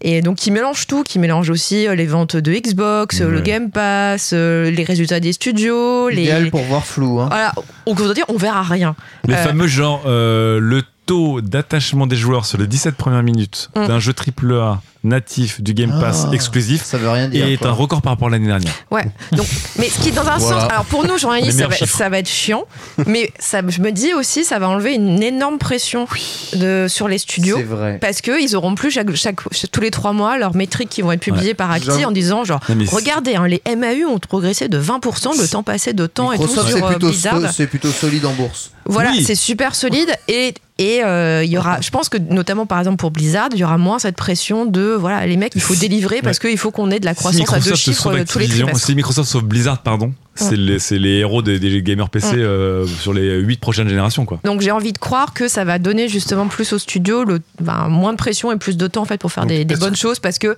il y aura beaucoup moins la pression euh, des actionnaires euh, qu'actuellement. Donc là, on- faudra réengager beaucoup de monde, hein, parce en que move, beaucoup de monde est euh, parti. Hein. en move strictement point de vue consommateur, c'est-à-dire nous. Mm. Donc pour vous, par exemple, c'est quoi? C'est un abonnement euh, WoW inclus dans l'abonnement Game Pass Oui, genre, sûr. euh, Bah, 100%. Déjà, il y a un Ouais. truc qui est bien, c'est que Microsoft a une politique de rétrocompatibilité. Donc peut-être qu'on va avoir tous les vieux jeux Blizzard qui sont hyper bonnards euh, sur, sur Game Pass. Bah, comme ils ont fait avec Bethesda. hein. T'imagines la, pu- enfin, la puissance de tous les jeux Blizzard dans le Game Battle.net. Pass À Warcraft à l'ancienne. Battle.net euh, on Game Pass. Bah ouais. Bah, Et- qu'ils ont fait avec Bethesda, ils Ce serait pas plus mal de virer Battle.net. et- attendez, hein, parce que la vraie question, Elder Scroll Online, Ouais. est-il jouable sur le Game Pass Oui. sans, Ah, abonnement Euh, Sans abonnement. Je sais pas. Je crois voilà. qu'il est sans Oui, oui, abonnement. bah voilà. sans Ah, sur le Game Pass, quand t'as le Game Pass, t'as le Gold, c'est pareil. Ah oui, non, d'accord. Non, mais il n'y a pas besoin de souscrire à un abonnement par c'est un, il y a pas WoW, de- c'est un abonnement en plus. Ah, euh, sans- WoW, sait c'est un abonnement en plus, tu vois. Ouais. Non, mais Bah, c'est à la ils vont limite, merger, ils du pourront coup. peut-être soit ils disent bon bah voilà, c'est inclus et on n'en parle plus ou alors ça va être avec une grosse réduction quoi pour euh, les gens qui ont Game Pass. Hmm. C'est peut être une solution aussi. Oui, donc ça en peut fait, être une bonne con- solution. concrètement pour nous, c'est donc vraiment, hein, si je résume, euh, point de vue conso, c'est l'abonnement, euh, l'abonnement World of Warcraft euh, intégré dans, dans l'abonnement Game Pass et, c'est pas Du l'abonnement, c'est du Call of jeux. Duty Day One. euh, Non, mais c'est et tout le, tout le back catalogue euh, euh, et tout de le back catalogue Blizzard. aussi. C'est-à-dire que euh, Rock'n'Roll 2, Racing Diablo 3, dans le Game Pass. Starcraft Non mais génial, 2, mais non. je parle pour les gens qui sont qui, qui jouent en 2022. hein. La totalité de Diablo Spyro, la totalité de Overwatch- la Overwatch totalité de Mm. Il y aura tout. Crash. Ce qui va être intéressant aussi, c'est alors euh, petit point, mais ça c'est ouais, euh, c'est c'est un petit point, mais qui m'intéresse, c'est l'e-sport. Donc je vous rappelle que dans le genre plus gros gâchis de l'histoire de l'e-sport, Activision et Blizzard, donc Ouais. Blizzard qui était Ah ouais. number one de l'e-sport qui a réussi à ruiner toutes ces scènes e-sport les unes après les autres, aussi sous l'impulsion d'Activision. Activision qui a réussi euh, à gâcher la puissance de Call of Duty en tant qu'e-sport pour tout gâcher derrière. Ah, Starcraft 3, j'ai Là-dessus, bon, alors Microsoft, c'est pas les champions du monde parce que bon, Gears of War et Halo, bon, à part euh, trois mecs en Californie et un mec en Floride, bon.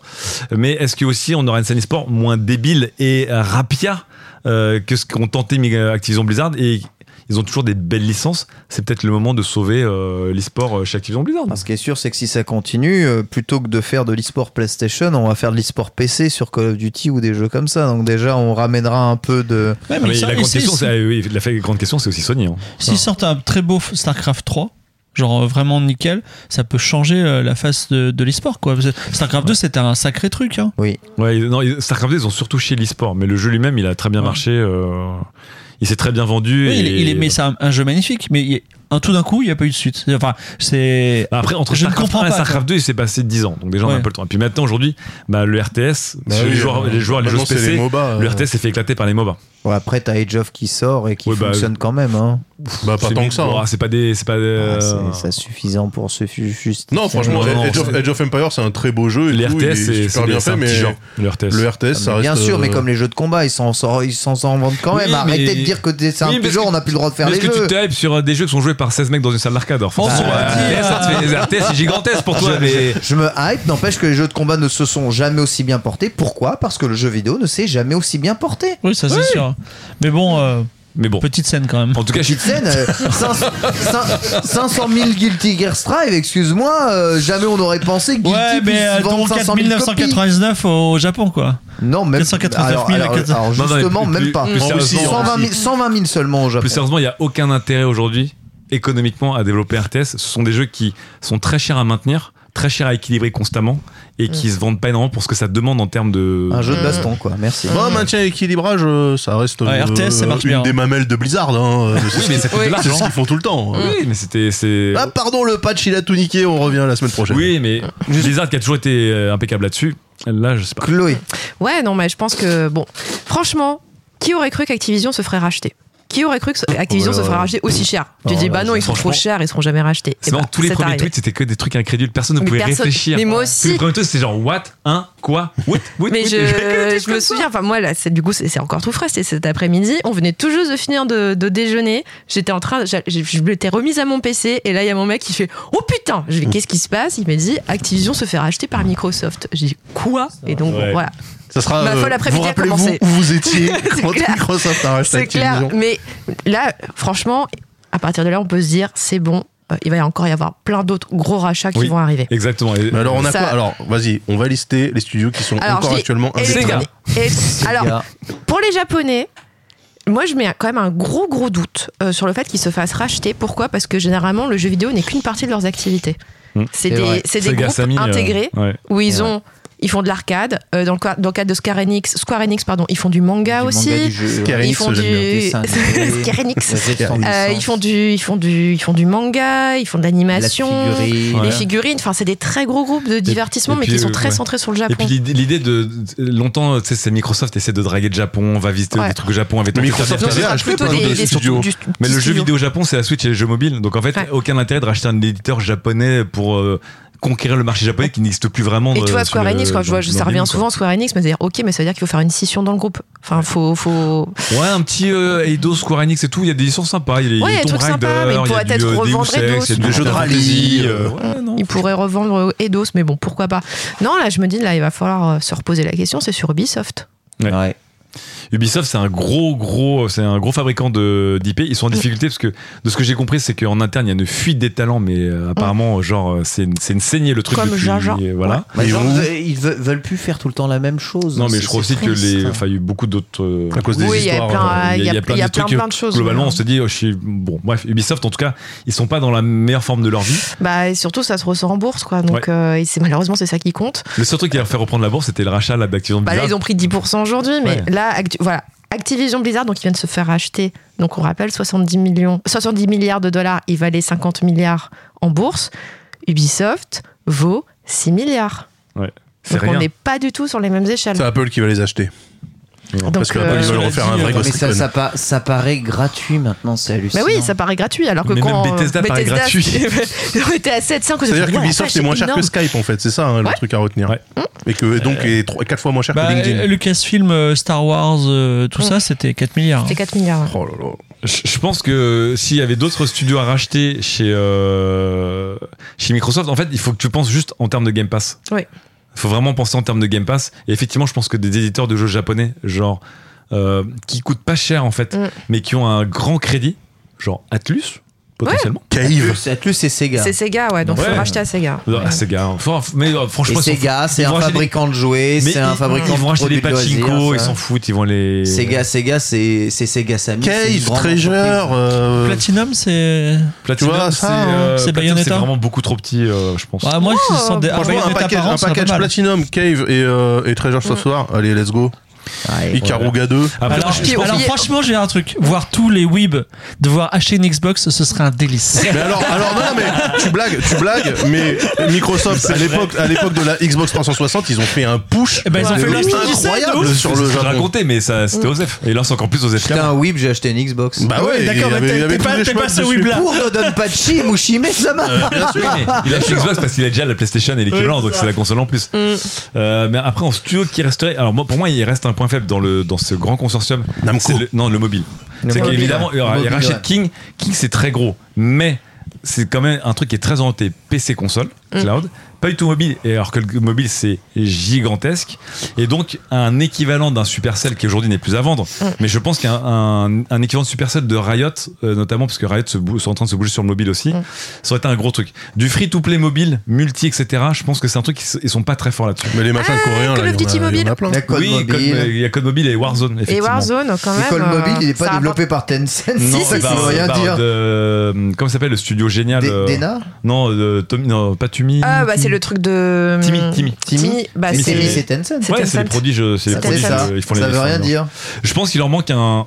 Eh Microsoft rachète Wordle. Et voilà, bouclé, bouclé.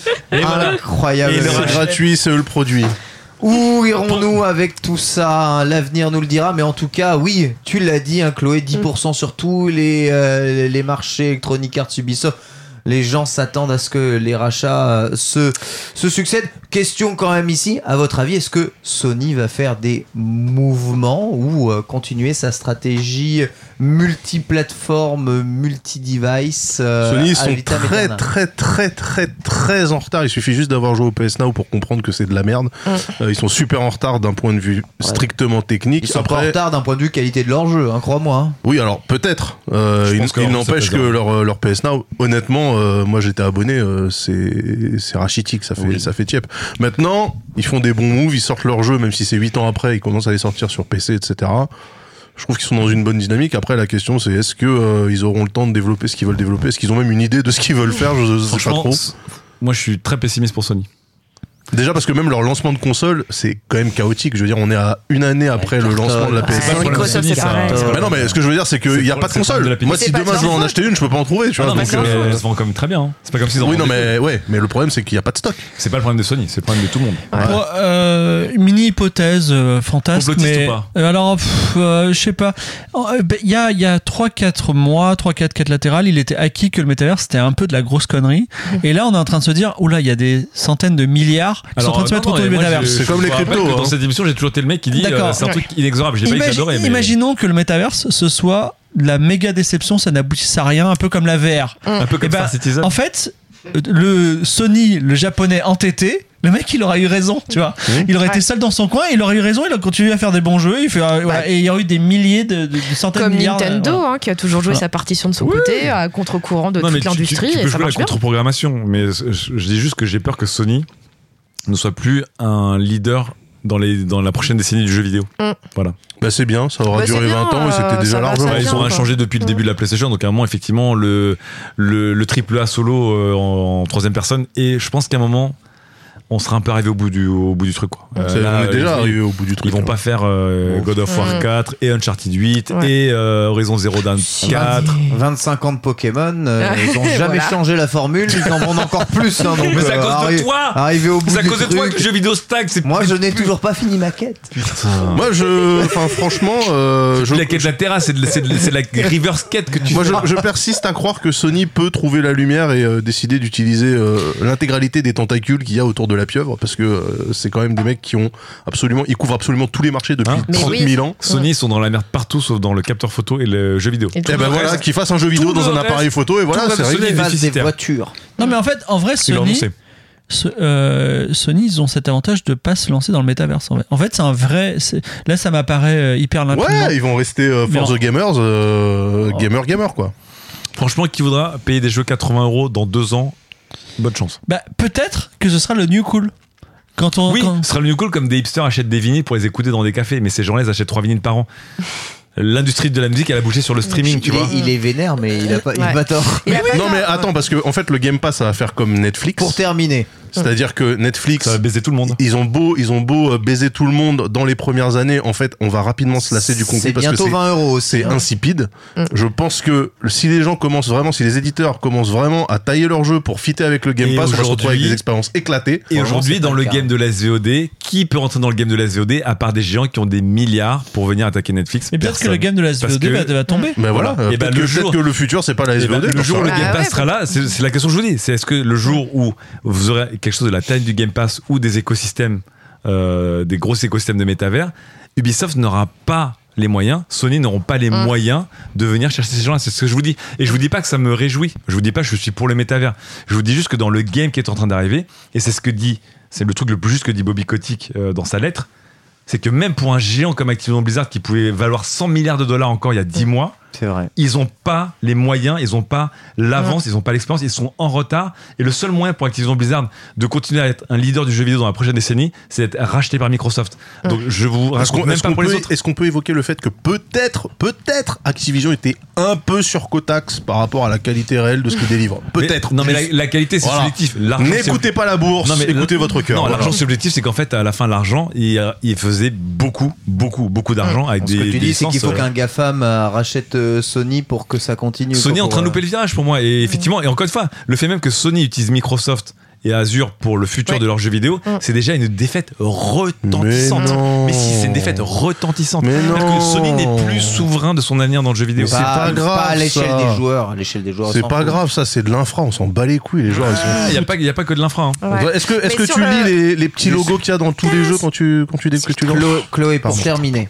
Euh, non, là, tu reprenais, tu prenais l'exemple de Netflix, euh, et c'est vrai que Netflix, franchement, c'est pas toujours d'une qualité énorme Bah, ce c'est qu'ils sont même en train de produire. Ça très va être moyen. très, très, y a des très bons trucs aussi. Oui, il y a des très bons trucs, mais bon, bref.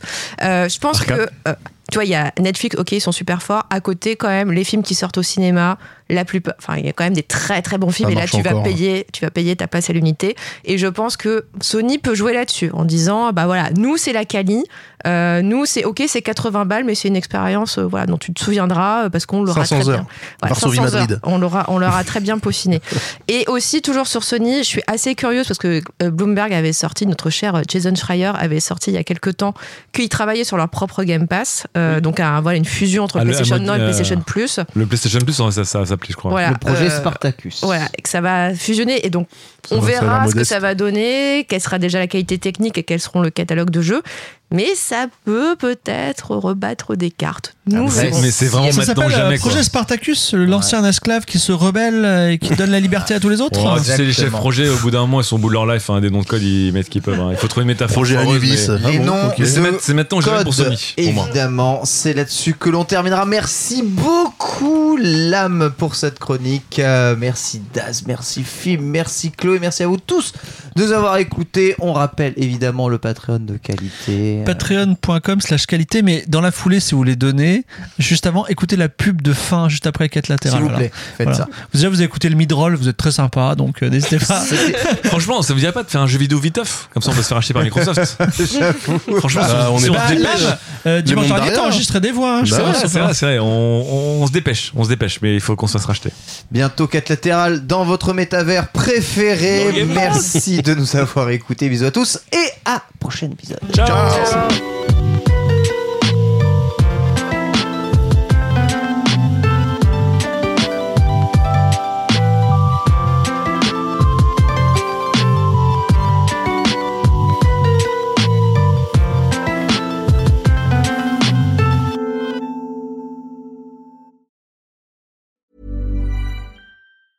Hi, I'm Daniel, founder of Pretty Litter. Did you know cats tend to hide symptoms of sickness and pain? I learned this the hard way after losing my cat, Gingy. So I created Pretty Litter, a health monitoring litter that helps detect early signs of illness by changing colors, saving you money and potentially your cat's life. Pretty Litter is veterinarian developed, and it's the easiest way to keep tabs on your fur baby's health right at home. Go to prettylitter.com and use code ACAST for 20% off your first order and a free cat toy. Terms and conditions apply. See site for details.